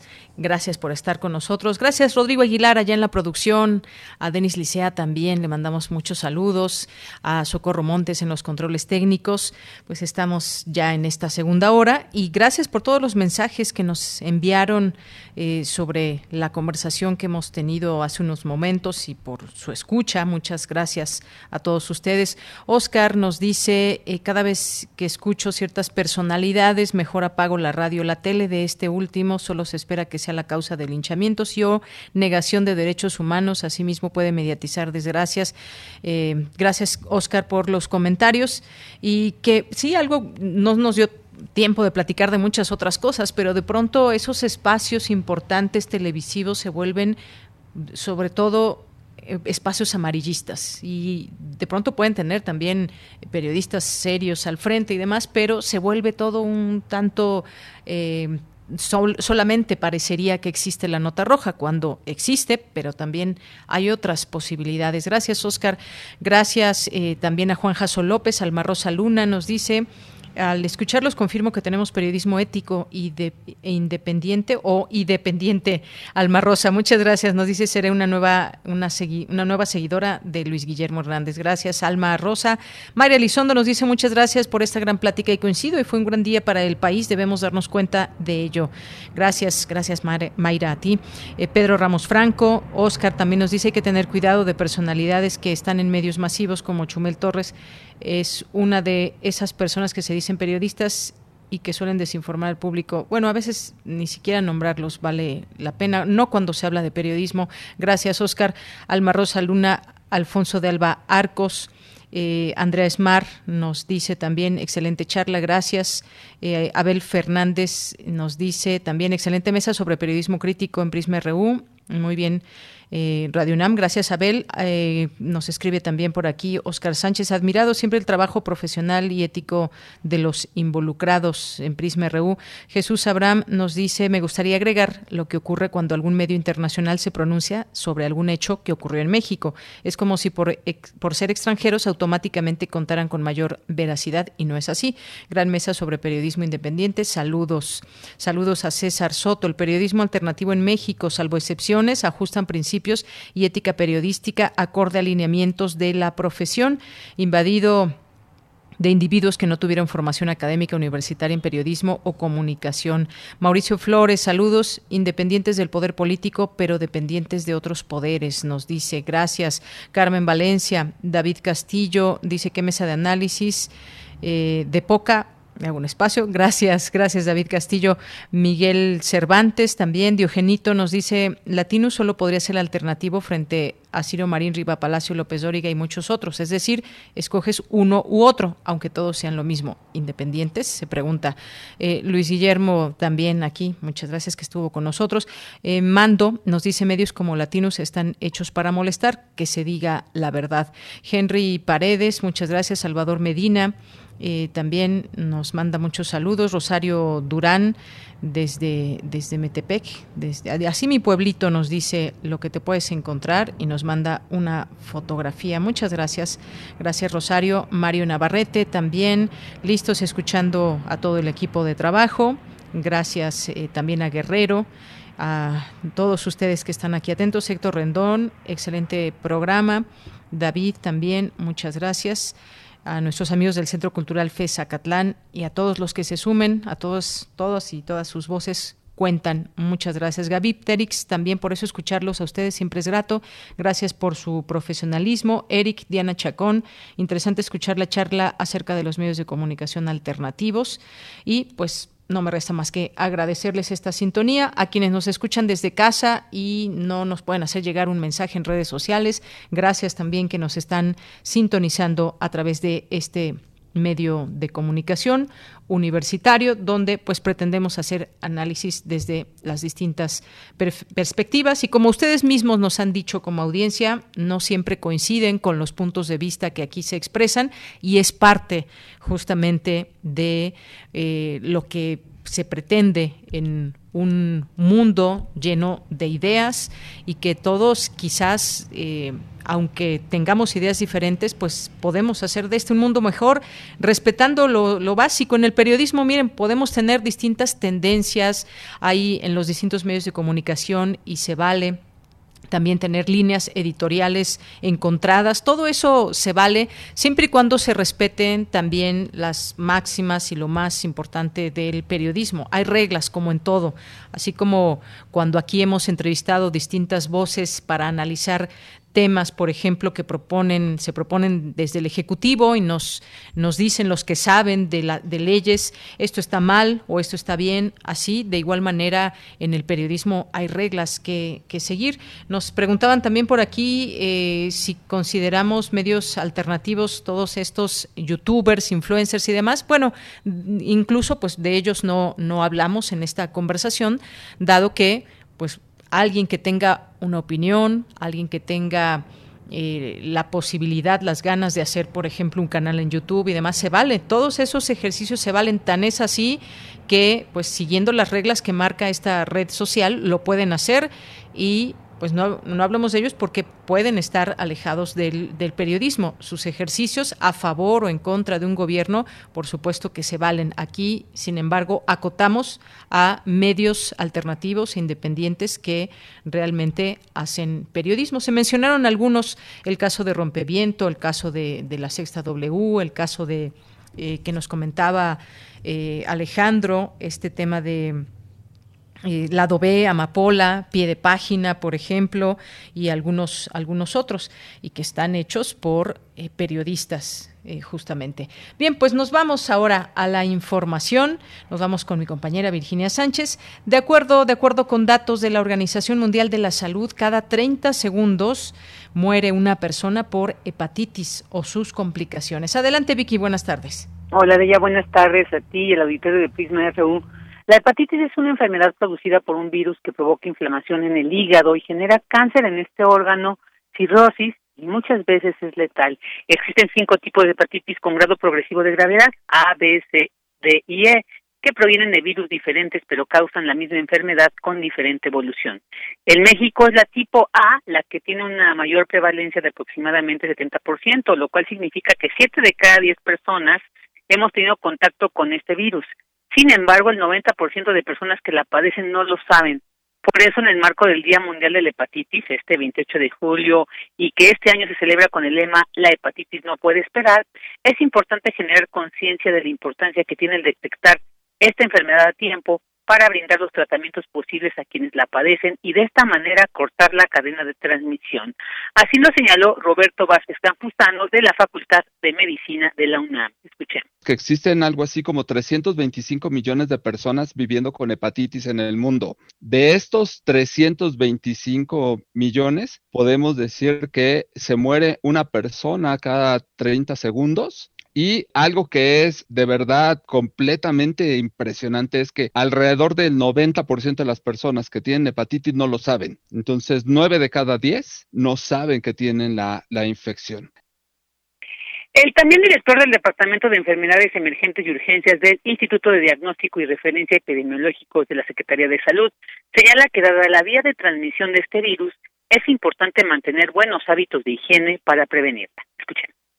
Es un virus muy prevalente, es un virus que se transmite por vía orofecal. Entonces, la contaminación de alimentos o de agua con materia fecal, pues es algo común y esto hace que se transmita muy fácilmente este virus. Yo espero que con esta pandemia hayamos aprendido a lavarnos las manos, a usar el gel, a usar eh, correctamente el cubrebocas para que podamos en un momento dado controlar las infecciones. Y bueno, usar métodos barrera, eh, las relaciones sexuales, que esto sería también una buena buena medida de protección. Y desde 2010, en que se designó el 28 de julio como el Día Mundial contra la Hepatitis, la Organización Panamericana de la Salud y la Organización Mundial de la Salud realizan una serie de acciones para combatir este, esta enfermedad a nivel global y regional. En el caso de México, señaló el experto, está bien vigilada, toda vez que existe un programa nacional de vigilancia epidemiológica de hepatitis A, B, C y D y de otros virus. De ella, este es el reporte. Muchas gracias Vicky por esta información hoy en este día importante donde se dan a conocer estos datos y esta cifra de cada 30 segundos muere una persona por hepatitis o sus complicaciones. Gracias Vicky, buenas tardes. Buenas tardes. Continuamos, continuamos ahora con la sección de sustenta. La Asociación Civil Isla Urbana diseña sistemas de captación de agua de lluvia para zonas marginadas. En la sección de sustenta de hoy, Daniel Olivares nos platica más acerca de esta innovación. Adelante.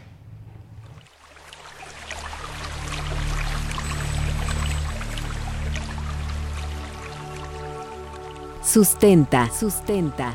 Innovación universitaria en pro del medio ambiente.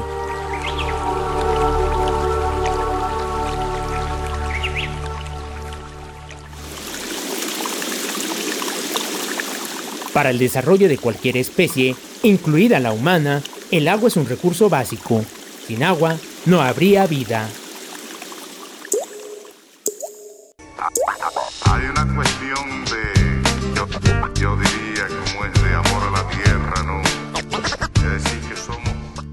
Les doy la más cordial bienvenida a este espacio de sustenta. Les saluda de este lado del micrófono Daniel Olivares Aranda. En esta ocasión conversaremos con el maestro Delfín Montañana Palacios, de la organización civil Isla Urbana, quien nos platicará la importante labor que realizan en la construcción de sistemas de recolección de agua de lluvia. Qué difícil cantarle a tierra madre que nos aguanta y nos vio crecer y a los padres de tus padres y a tus hijos los que vendrán. Con cerca de 12 años de vida, Isla Urbana es una asociación civil que tiene como objetivo impulsar el desarrollo sostenible del agua con base en la captación de lluvia, además de promover, difundir y educar sobre la sustentabilidad del vital líquido. Isla Urbana nació como un proyecto universitario de dos jóvenes preocupados por la escasez de agua en el mundo.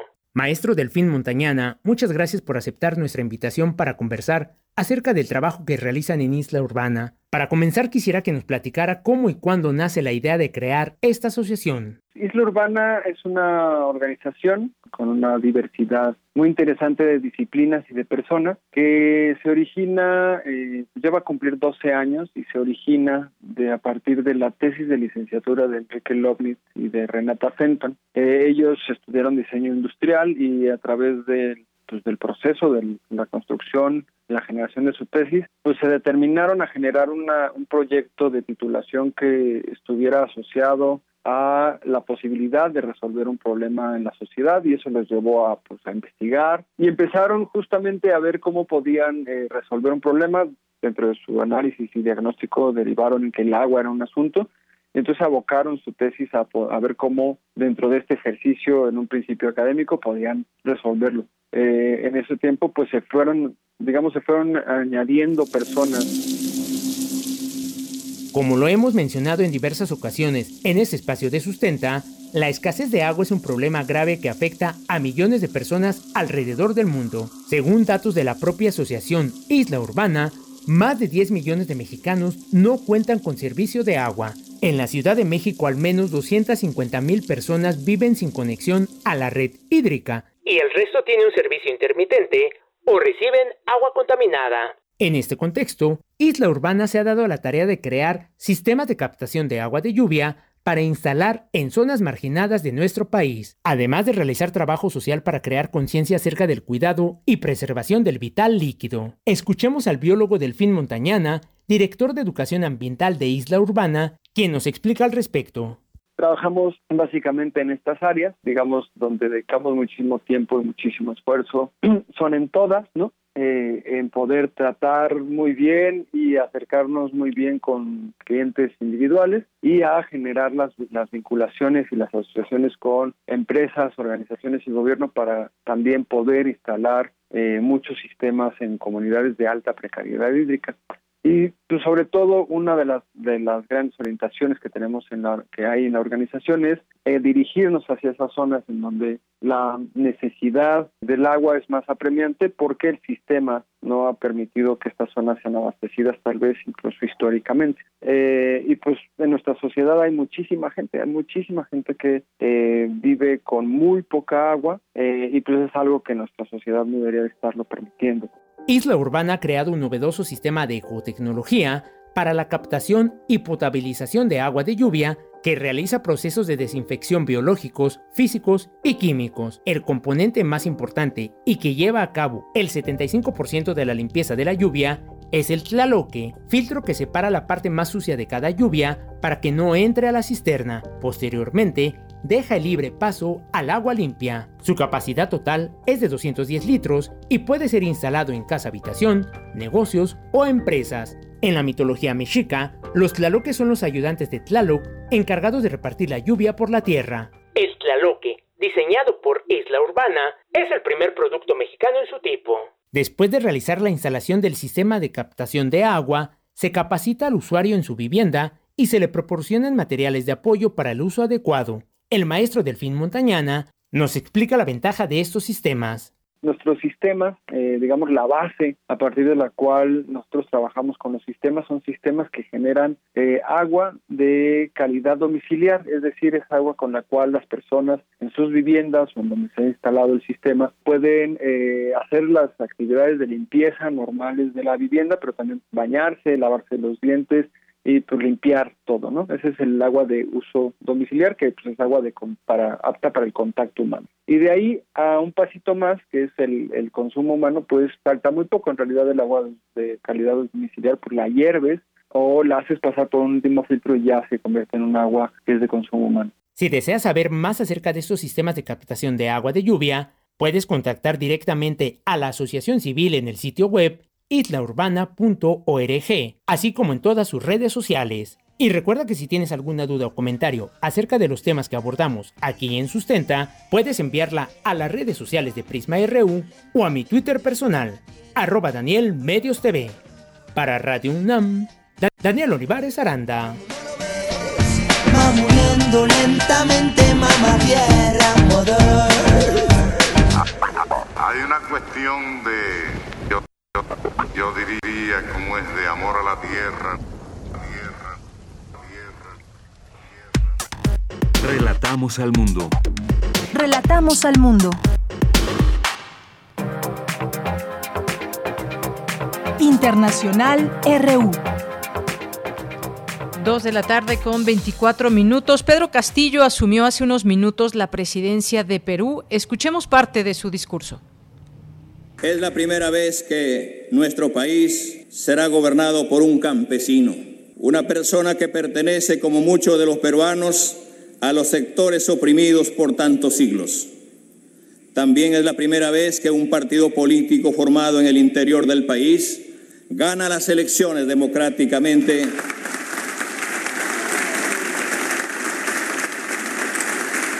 y que un maestro más precisamente un maestro rural, es elegido para ser presidente constitucional de la República, es difícil expresar el altísimo honor que significa para mí en este momento. Quiero que sepan que el orgullo y el dolor del Perú profundo corre por mis venas, que yo también soy hijo de este país fundado sobre el sudor de mis, de mis antepasados, erguido sobre la falta de oportunidades de mis padres y que a pesar de, eso, yo también lo vi, lo vi resistir.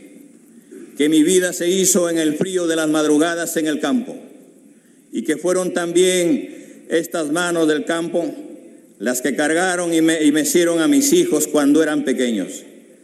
Que la historia de este Perú tanto tiempo silenciado es también mi historia. Que yo fui ese niño de Chota que estudió en la escuela rural 10465 de Puña, que hoy estoy aquí para que esta historia no sea más la excepción. Parte de las palabras de Pedro Castillo, que asumió como presidente de Perú, una elección bastante difícil en su momento y por una, una diferencia no tan amplia en cuestión de votos. Y ahora vamos con más información internacional a través de Radio Francia Internacional.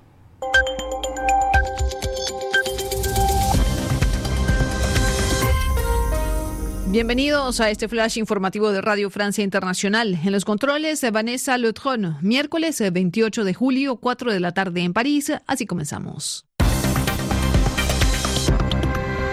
Andreina Flores. De visita oficial en la Polinesia francesa, el presidente Emmanuel Macron reconoció que Francia tiene una deuda con el archipiélago por haber sido la sede de cerca de 200 pruebas nucleares francesas. Aquellos ensayos realizados en el Pacífico durante 30 años, entre 1966 y 1996, han causado impactos negativos a nivel sanitario y ambiental. Escuchemos a Emmanuel Macron. Je veux ici vous que la nation a une dette Quisiera decirles aquí que la nación tiene una deuda con la Polinesia. Esta deuda es producto de haber efectivamente realizado esos ensayos y en particular las pruebas nucleares entre 1966 y 1974, de las cuales de ninguna manera podemos decir que eran limpias. Quiero también decir claramente que nuestros científicos y militares que las realizaron en la época no les han mentido. Y en París, el gobierno espera que la ampliación del pase sanitario entre en vigor este 9 de agosto. El documento que certifica la vacunación completa o una prueba anti-COVID negativa será exigido en restaurantes, cafés, hospitales, museos y centros comerciales. Mientras tanto, en Inglaterra se levanta la exigencia de cuarentena a los viajeros o procedentes de Estados Unidos y de la Unión Europea, siempre y cuando estén completamente vacunados o contra la COVID-19. La medida entra en vigor el lunes 2 de agosto. La justicia francesa condenó hoy definitivamente al vicepresidente de Guinea Ecuatorial, Teodorín Obiang, por haberse hecho con un patrimonio fraudulento en Francia que incluye un edificio de 107 millones de euros en uno de los sectores más apetecibles de París. Es la primera vez que un dirigente extranjero es condenado en Francia en un caso de bienes ilícitos y la primera vez que sus bienes serán restituidos a su país de origen.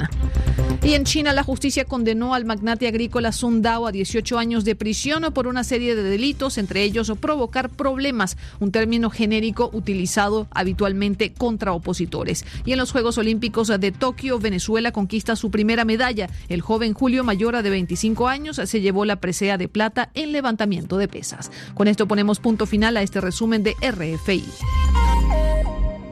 Y vamos a nuestra siguiente entrevista.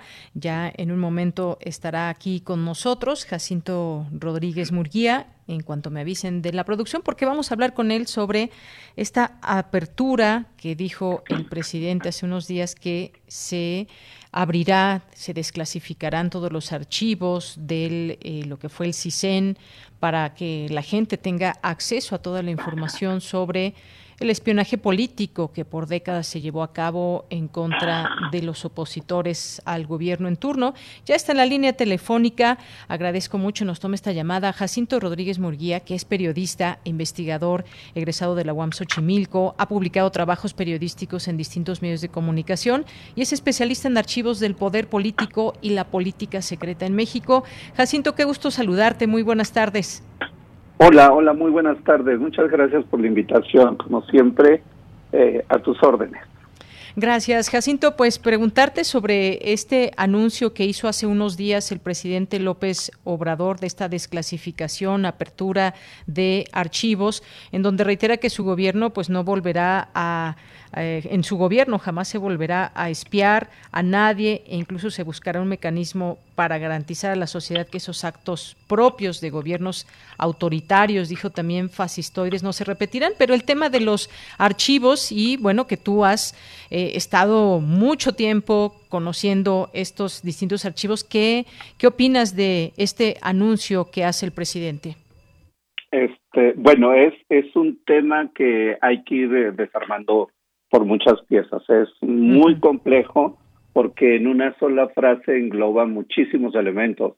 Es decir, no sabemos si se está refiriendo solo a los archivos eh, que estaban ya depositados de los aparatos de espionaje de los años pasados, de los años 60, 70, 80, y, y hasta dónde eso de pronto se disuelve con el asunto del CISEN.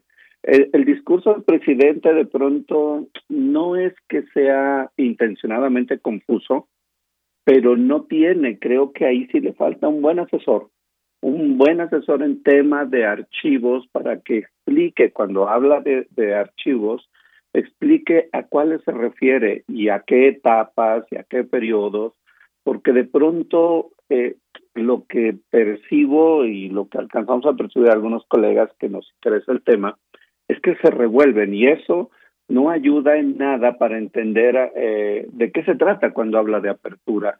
Hay documentos de la Dirección Federal de Seguridad que se supone están accesibles al público y que no ocurre, aun cuando esto se, esta la Dirección Federal de Seguridad concluyó sus labores en el 85. Hay un acceso parcial, digamos, no es tan amplio como la idea de apertura eh, trataría de transmitir. Y los del CISEN, que fueron después de, la Dirección Federal de Seguridad, todavía ahí hay un intermedio que es el DICEN, después viene el CISEN, pues de eso ni, ni, eh, o sea, te lo digo que no, pero que dudo, dudo que podamos tener acceso a ellos. Es un proceso muy complejo, es la apertura de los archivos y particularmente del CISEN. Y solo nos quedamos en una parte, porque cuando hablamos de archivos, del espionaje, cuando hablamos de todos estos, el CISEN no es el único. Eh, no, no estamos abordando el tema de la sección segunda de la, Secretaría de Defensa Nacional, de la parte de espionaje que hace la hizo en algún tiempo la PGR. Hay una sección especial también, o hubo en la Secretaría de Relaciones Exteriores. Es muy complejo el, el, universo del tema del espionaje eh, como para de pronto reducirlo a un mensaje como el que a veces nos manda el presidente. Yo creo que sí, sería recomendable que, que en algún momento alguien le explicara el universo del espionaje y eso nos ayudaría mucho a los ciudadanos a entender de qué habla cuando habla de apertura de archivos del espionaje. Bien, pues justamente por eso, como sabemos que, que, tú conoces mucho del tema, por eso quisimos llamarte, porque no nos quedaba exactamente claro cómo es que se pretende esta apertura. Algo que también mencionó el presidente Jacinto es que prevé crear una hemeroteca con documentos desde el 68 hasta la fecha. Y bueno, pues el 68, como sabemos, un año en el que pasaron muchas cosas, antes y después también hasta el 72 y bueno, cada en cada sexenio se fueron dando distintos expedientes que se quisieran conocer a, a detalle, pero esa es la idea, digamos, que lanzó crear una hemeroteca con documentos desde el 68 hasta la fecha. Mira, yo, yo diría que puede facilitar más las cosas que el anuncio de una hemeroteca o un tipo de, de, archivo paralelo de los que ya existen. Está bien, está bien. Mientras más allá, que bueno, la gente va a tener más acceso. Yo diría que es más fácil. ¿Por qué no facilitan el acceso a los expedientes que ya están abiertos desde hace 20 años? Exactamente este año estaremos cumpliendo 20 años de los de que se abrieron estos archivos de la Dirección Federal de Seguridad y una parte de la sección segunda de la DFE, de la Sedena y una parte de Relaciones Exteriores, ¿por qué no facilitan eso? Lo otro está bien, pero por ejemplo la UNAM, y qué maravilla que estamos hablando con, Radio UNAM, eh, la UNAM tiene una cosa maravillosa que se hizo ahora a los 50 años del 68, que está en el en el memorial. Eh, creo que hay que aprovechar eso y hay muchos archivos dispersos que se lograron reunificar ahí sobre el 68 y movimientos sociales. Yo creo que vayamos un poquito más allá para los que hemos nos encanta consultar estos tipos de, documentos y sería eso, hagámoslo accesible, hagámoslo sencillo. Y lo y yo diría que el presidente tiene una una creo que un estilo de decir las cosas eh, que no sabemos hasta dónde van a ocurrir. Él siempre dice que ha dado instrucciones, y en el caso igual de los archivos, como con las concesiones a minas y otros asuntos, el, el tema de ha dado instrucciones, pero una instrucción presidencial no tiene un efecto legal. Entonces puede haber muchas instrucciones de que se mejoren los asuntos de la consulta de archivos o crear otros archivos paralelos, pero muchas de esas van a quedar solo en un buen discurso. No tiene una conexión con actos o con acciones burocráticas eh, formales. Entonces, bueno, está bien el archivo, eh, digo, está bien el discurso, bienvenido este, y sigamos debatiendo. Qué bueno que lo mete a la agenda, pero si se, y ahora, por ejemplo, sencillo, el Centro Nacional de Inteligencia ¿Qué hace? O sea, es una pregunta muy elemental en estos tiempos.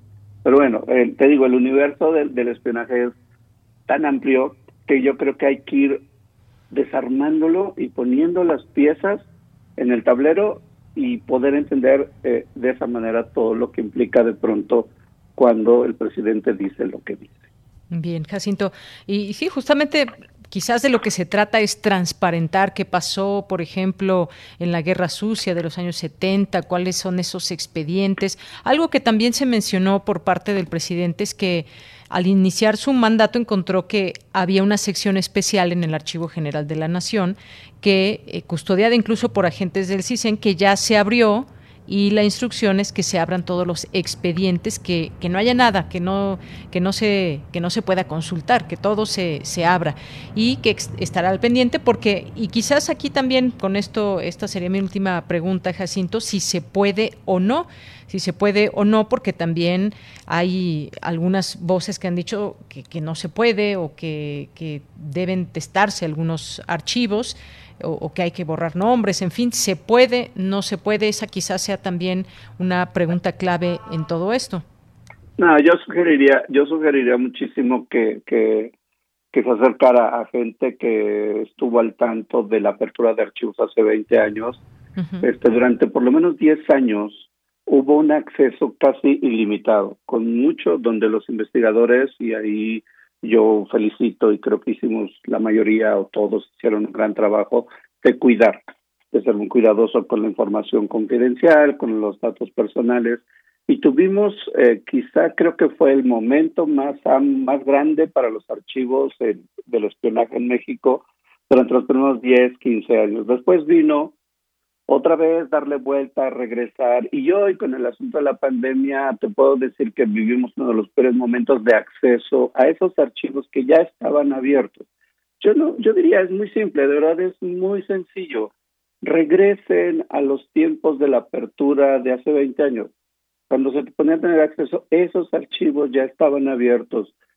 Es que pareciera que con la llegada del presidente actual se comenzaron a abrir archivos. No, ya estaban abiertos. Es más, hubo épocas en que tuvimos acceso a documentación que hoy pareciera imposible volver a mirar. Es un asunto muy sencillo. Eh, facilitemos los accesos con mucha responsabilidad, con mucho cuidado, con mucho eh, eh, profesionalismo, tanto periodístico, académico, etcétera. Pero creo que la experiencia de la apertura la mejor experiencia ya se vivió y que ahora estamos remontando otra vez para ver si algún momento volvemos a tener esa experiencia de apertura de archivo. Muy bien. Pues Jacinto, muchas gracias por estar con nosotros, por ampliarnos este espectro, conocer eh, la importancia de esa apertura y lo que dices en este, en este sentido, lo más importante que ha pasado y eh, pues lo que pueda quedar por ahí pendiente de, de, consultar. En todo caso, pues ya conoceremos, sabremos si se crea o no esta hemeroteca nacional con esos archivos. Pues por lo pronto, muchas gracias, Jacinto. No, muchas gracias a ti, muchas gracias a todos tus escuchas y bueno, un abrazo. Cuídense un abrazo. por favor. Hasta luego. Un abrazo para ti también. Gracias, Jacinto Rodríguez Murguía, periodista e investigador, especialista en archivos del Poder Político y la Policía Secreta en México. Continuamos. Porque tu opinión es importante, síguenos en nuestras redes sociales, en Facebook como Prisma RU y en Twitter como arroba PrismaRU.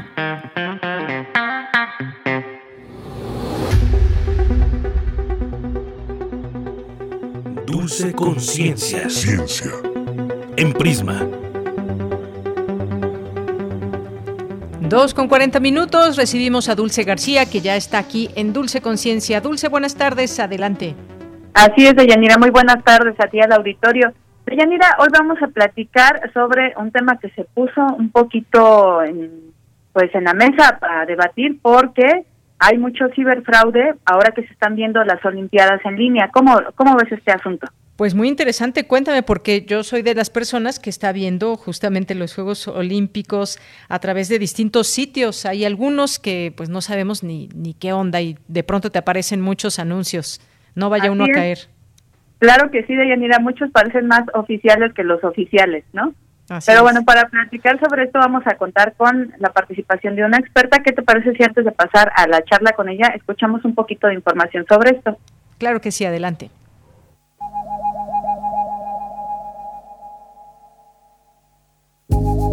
Los Juegos Olímpicos de Tokio son ahora la fiesta deportiva más importante del mundo. Sin embargo, la pandemia cambió la dinámica para los espectadores, pues han tenido que seguirlos por internet. La firma de seguridad Kaspersky advirtió que el hecho de que millones de personas vayan a seguir las competencias en línea debido a que no hay espectadores de manera presencial será la principal razón por la que ciberdelincuentes intentarán engañar a la gente. Esta misma firma de seguridad cibernética dijo que analizó sitios web phishing relacionados con los juegos, que fueron creados para robar datos de los usuarios. Se encontraron, por ejemplo, páginas falsas que ofrecen atractivas alternativas para disfrutar este evento, o bien sitios web apócrifos que venden entradas para los juegos a pesar de que no esté prevista la presencia de espectadores. Otros sitios ofrecen obsequios y otros más una moneda virtual falsa alusiva a la justa olímpica. ¿Cómo hacen los ciberdelincuentes para que estos sitios apócrifos parezcan más confiables que los oficiales? ¿Qué tanta ciencia hay detrás de ellos y cómo podemos ganarles la partida. Y bueno, pues para platicar sobre este tema ya se encuentra en la línea la doctora Rocío Aldeco Pérez, quien es académica de la Facultad de Ingeniería de la UNAM. Muy buenas tardes, doctora, ¿cómo se encuentra? Hola, buenas tardes, muy bien, gracias. Qué bueno, doctora, muchas gracias por tomarnos la llamada.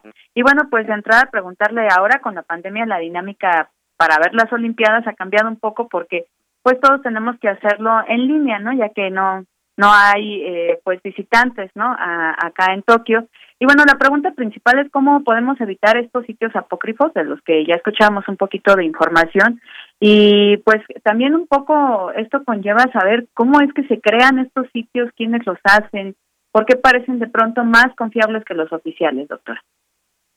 Pues mira, yo creo que todo está detrás del hecho de que eh, pues robar nuestra información se ha vuelto algo bastante redituable, ¿no?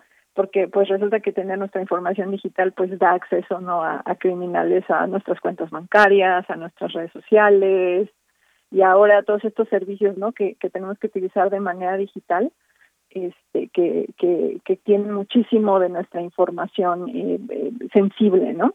Entonces eso genera pues pues que los los los criminales pues empiecen a, a, buscar maneras no de cómo poder eh, obtener esa información y obtener ganancia no desde no solo creo que es importante darnos cuenta que no solo quieren acceder a, nuestro dinero a nuestras cuentas bancarias por ejemplo sino que también quieren eh, robar nuestra información para venderlo no porque también eso es, esa es otra cosa que se puede hacer y alguien más hará uso de esa información de manera este usualmente de manera eh, masiva, ¿no? E, e, entonces, de ahí viene eh, esta proliferación de, encontrar formas por parte de los criminales de, pues básicamente de mentirnos, ¿no?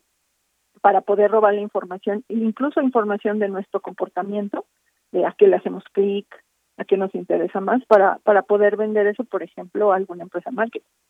Claro. Eh, ¿Quién los hace? Pues hay muchísimos grupos criminales y dentro de esos grupos criminales pues resulta que también hay este, gente que tiene el conocimiento, ¿no? el conocimiento para poder hacer una página web, eh, para poder comprar un certificado digital, que son estas cositas que luego no sé si han fijado, que cuando entra una página web aparece un candadito a la izquierda, ¿no?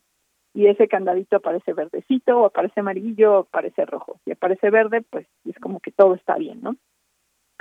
Eh, y, y, y, y, todo eso implica el conocer, ¿no? El conocer la tecnología, saber saber cómo vamos a este a utilizarla y por resulta que hay criminales que tienen ese conocimiento, ¿no? Entonces por eso de repente vemos páginas y decimos, "Ay, es que sí se veía igualita, ¿no? a la original o como comentan, ¿no? Se veía mejor." Entonces, eh, creo que ya no hay que llevarnos solo por por lo que vemos, ¿no? Claro. ¿Cómo, de pronto, cómo se hace el análisis, por ejemplo, para identificar estos sitios y también saber, doctora, si hay alguna manera en que se pueda buscar que se den de baja o, denunciarlos? Este, yo creo que lo primero es este la las recomendaciones no que que, que, que, te dan, que te da la gente y que nosotros conocemos nos íbamos a ver un, un, un deporte como es el caso aquí de, de las olimpiadas pues hay muchas este, televisoras, este, sitios de noticias conocidos, ¿no? En los que confiamos, que sabemos que lo van a lo van a compartir, ¿no? Entonces yo yo recomendaría irnos por ese por ese camino primero.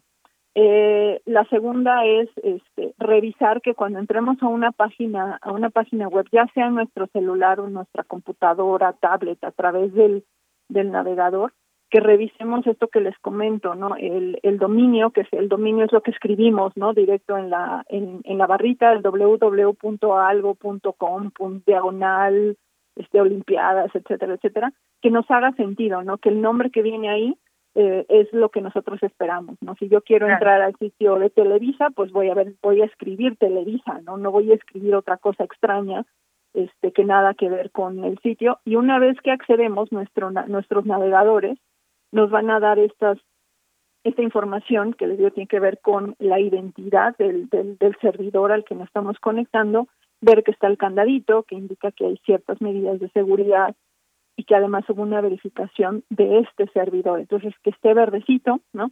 Que esté amarillo no es tan bueno, no, no, no es tan malo, pero no es tan bueno, básicamente significa que por ahí no se pagó el, el correspondiente certificado digital y si está en rojo, pues definitivamente no entrar, ¿no? Otra cosa que creo que pasa mucho en, los, en estos sitios, porque mucho lo que sucede es que de repente este, nos mandan el link y nos dicen ahí está y está gratis y pensamos que tenemos que pagar en otro lado y esos sitios están llenos de, de, código que se está ejecutando, ¿no? Que nosotros no vemos cuando estamos ahí y de repente le picamos, le hacemos clic sin querer a algo y ahí es en donde se instala otro software, ¿no? Claro. Eh, y ese software puede robar datos y puede hacer muchas cosas. Entonces, ustedes en un sitio, sea, ya hicieron todo esto, ¿no? Dijeron, ah, sí, dice www.olimpiados.com, ¿no? Sí, salió el verdecito. Y ven que empieza a salir muchísima publicidad. Yo dudaría mucho eh, de dónde viene ese sitio, porque lo que hace esta publicidad es que la quiere cerrar y en lugar de cerrarla le estás dando clic a algo para que se pueda ejecutar. Entonces, son los llamados malware. Exactamente. Ah, muy bien. Y entonces lo que haces es instalar un software, ¿no? Que va a hacer cosas que tú no le diste permiso. Claro que sí. ¿Cómo, cómo podemos un poco protegernos eh, de esto? A, a lo mejor con algún antivirus, pero también hay algún sitio, alguna página eh, donde podamos recurrir para, como le comentaba yo, denunciar o preguntar acerca de estos sitios apócrifos. Sí, eh, hay muchos sitios que nos que nos apoyan, sobre todo lo, lo que llamamos CERT, este, que son los encargados de verificar. Este, en la UNAM tenemos uno, ¿no? Que si siguen sus redes sociales constantemente distribuye información acerca de pues todas las amenazas que puede haber. Eh, el gobierno a través de la Guardia Nacional tiene otro, que es a donde, por ejemplo, si queremos denunciar, podemos denunciar, si no me equivoco, al 088, entonces ahí podemos denunciar y, y podemos este eh, revisar que que estos sitios a los que entramos este pues no se están portando mal o sí se están portando mal o incluso generar una denuncia para que estén estas listas negras no y la gente pueda ya saber y, y no confiarse de. Claro que sí. Doctora, pues le agradecemos muchísimo toda esta información que nos proporciona y esperamos contar con su participación aquí nuevamente en Dulce Conciencia de Prisma RU. Muchísimas gracias a ustedes por las invitaciones, este y pues gracias a todos los que los que te escuchan. Espero que toda esta información les sirva. Muchas gracias. Claro que sí. Muchas gracias. Fue la doctora Rocío Andeco Pérez de la Facultad. Bueno, se nos fue Dulce, muchas gracias por esta información, por esta sección. Ya pues con esa entrevista la doctora Rocío Aldeco Pérez de la Facultad de Ingeniería. Continuamos. Tienes una cita con un científico. Uno puede defenderse de los ataques. Contra el elogio se está indefenso. Sigmund Freud. Relatamos al mundo. Relatamos al mundo.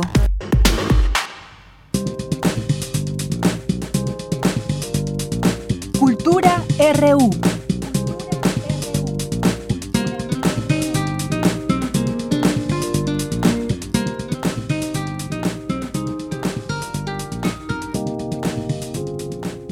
Bien, pues nos vamos ahora a Cultura. Ya está en la línea telefónica Tamara Quiroz. ¿Qué tal, Tamara? Buenas tardes.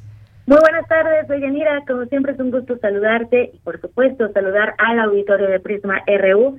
Gracias por seguir la transmisión a través de las frecuencias de radio UNAM. Oigan, muchas gracias también por llegar hasta este momento del programa. Casi finalizamos y no nos podemos ir sin dejarles dos opciones para disfrutar.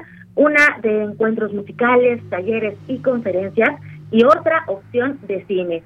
Empecemos con el séptimo arte y les cuento que la Embajada del Perú en México y la Dirección General de Actividades Cinematográficas de la UNAM, la Filmoteca de la UNAM, han organizado el ciclo de cine bicentenario del Perú, preparado especialmente para conmemorar los 200 años de la independencia de esta nación hermana, el cual tiene como su fecha principal este 28 de julio. El ciclo de cine bicentenario del Perú inicia hoy a las 19 horas con la presentación conjunta a cargo del embajador Julio Garro Galvez y de Hugo Villa, director de la Filmoteca de la UNAM, a través de la página y las redes sociodigitales de la Filmoteca. Sepan que hasta el 4 de agosto podremos disfrutar de un grupo de películas peruanas producidas entre los años 2012 y 2018. La mayoría de estas películas eh, se presentan por primera vez en México y han sido seleccionadas tomando en consideración los ejes temáticos que resalta la idea de la conmemoración del bicentenario, del bicentenario peruano. Entre estos temas está el medio ambiente y Amazonía, cine hecho por mujeres, películas premiadas, documentales y temas de infancia. Así que los invitamos a seguir este ciclo de cine bicentenario del Perú. Hoy a las 7 de la noche, después de la presentación oficial, se proyectará la película Mata Indios de los directores Oscar Sánchez y Roberto Julga.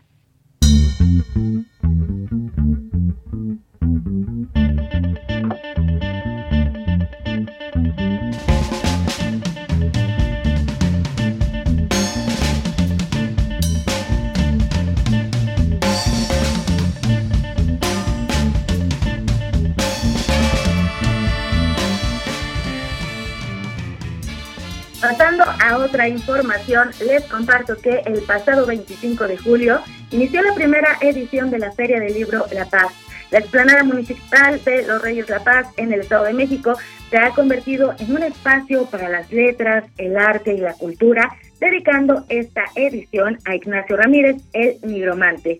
Este evento eh, ya estaba planeado para el 2020, pero como ustedes saben, debido a la emergencia sanitaria por la que atravesamos, se pospuso para este año.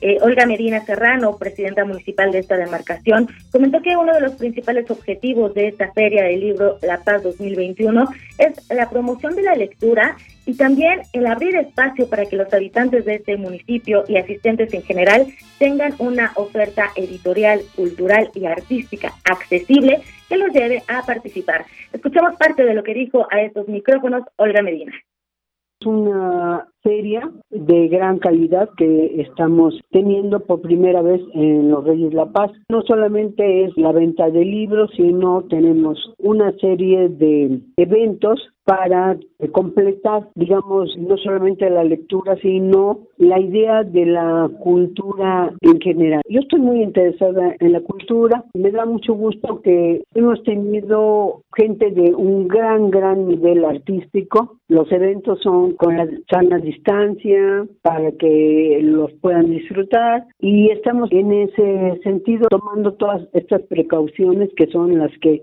señala la Secretaría de Salud. Entre las actividades hay talleres, conferencias y presentaciones artísticas.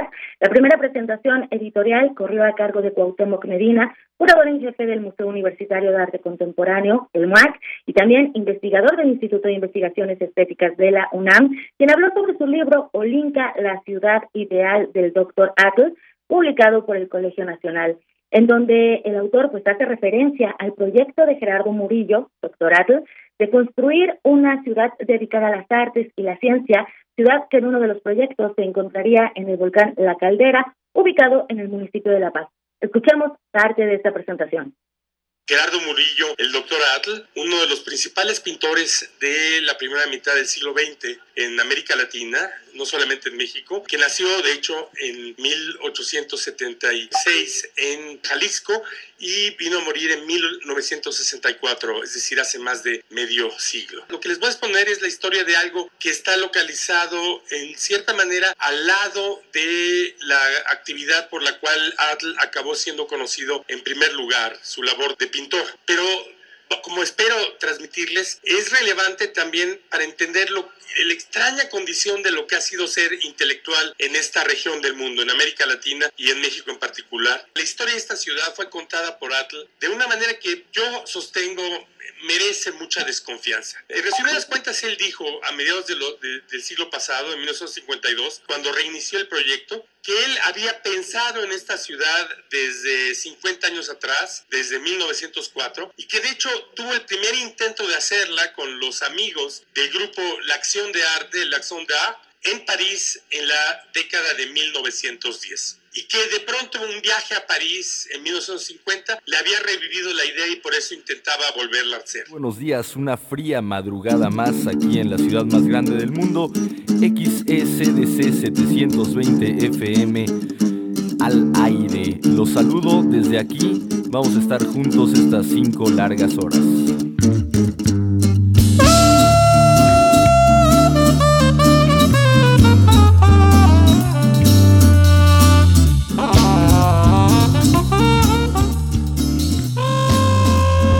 Esta misma feria, hoy a las 4 de la tarde, se realizará la presentación del audiolibro de Cabezas de Cera, una agrupación formada en la actualidad por Mauricio y Francisco Sotelo, dos hermanos que desde hace más de 17 años han descubierto diferentes maneras de vivir su musicalidad y también han experimentado diversas conformaciones, sonoridades a través de instrumentos musicales únicos creados en metal, el recurso, el recurso del light looping y la improvisación. Esta primera edición de la Feria del Libro de la Paz reúne a grandes artistas y también finaliza el domingo 1 de agosto con diversas actividades, entre ellas un homenaje al reconocido caricaturista Antonio Helguera, quien recientemente falleció. El Moneo Rapé eh, será el encargado de dirigir el homenaje. Esto es el domingo y también habrá música para la clausura. Está programada la participación de Triciclo Circus Band.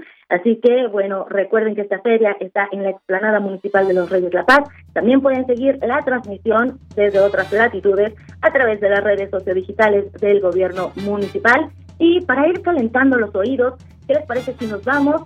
Eh, nos despedimos con una canción de los Triciclos Circus Band. Escuchamos un fragmento de Impadrino. Disfruten, bailen, gocen. De Yanira, hasta mañana. Hasta mañana, Tamara. Buenas tardes. Oye,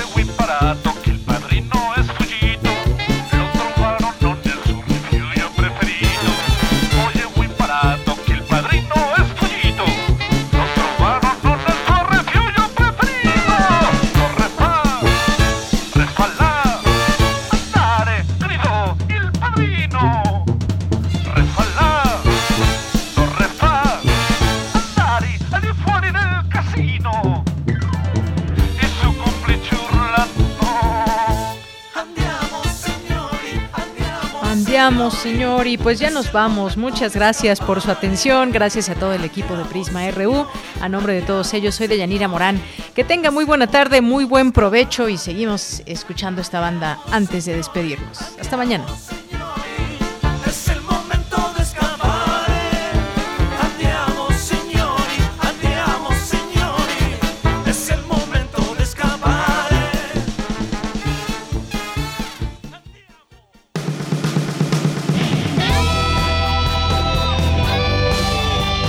Prisma RU.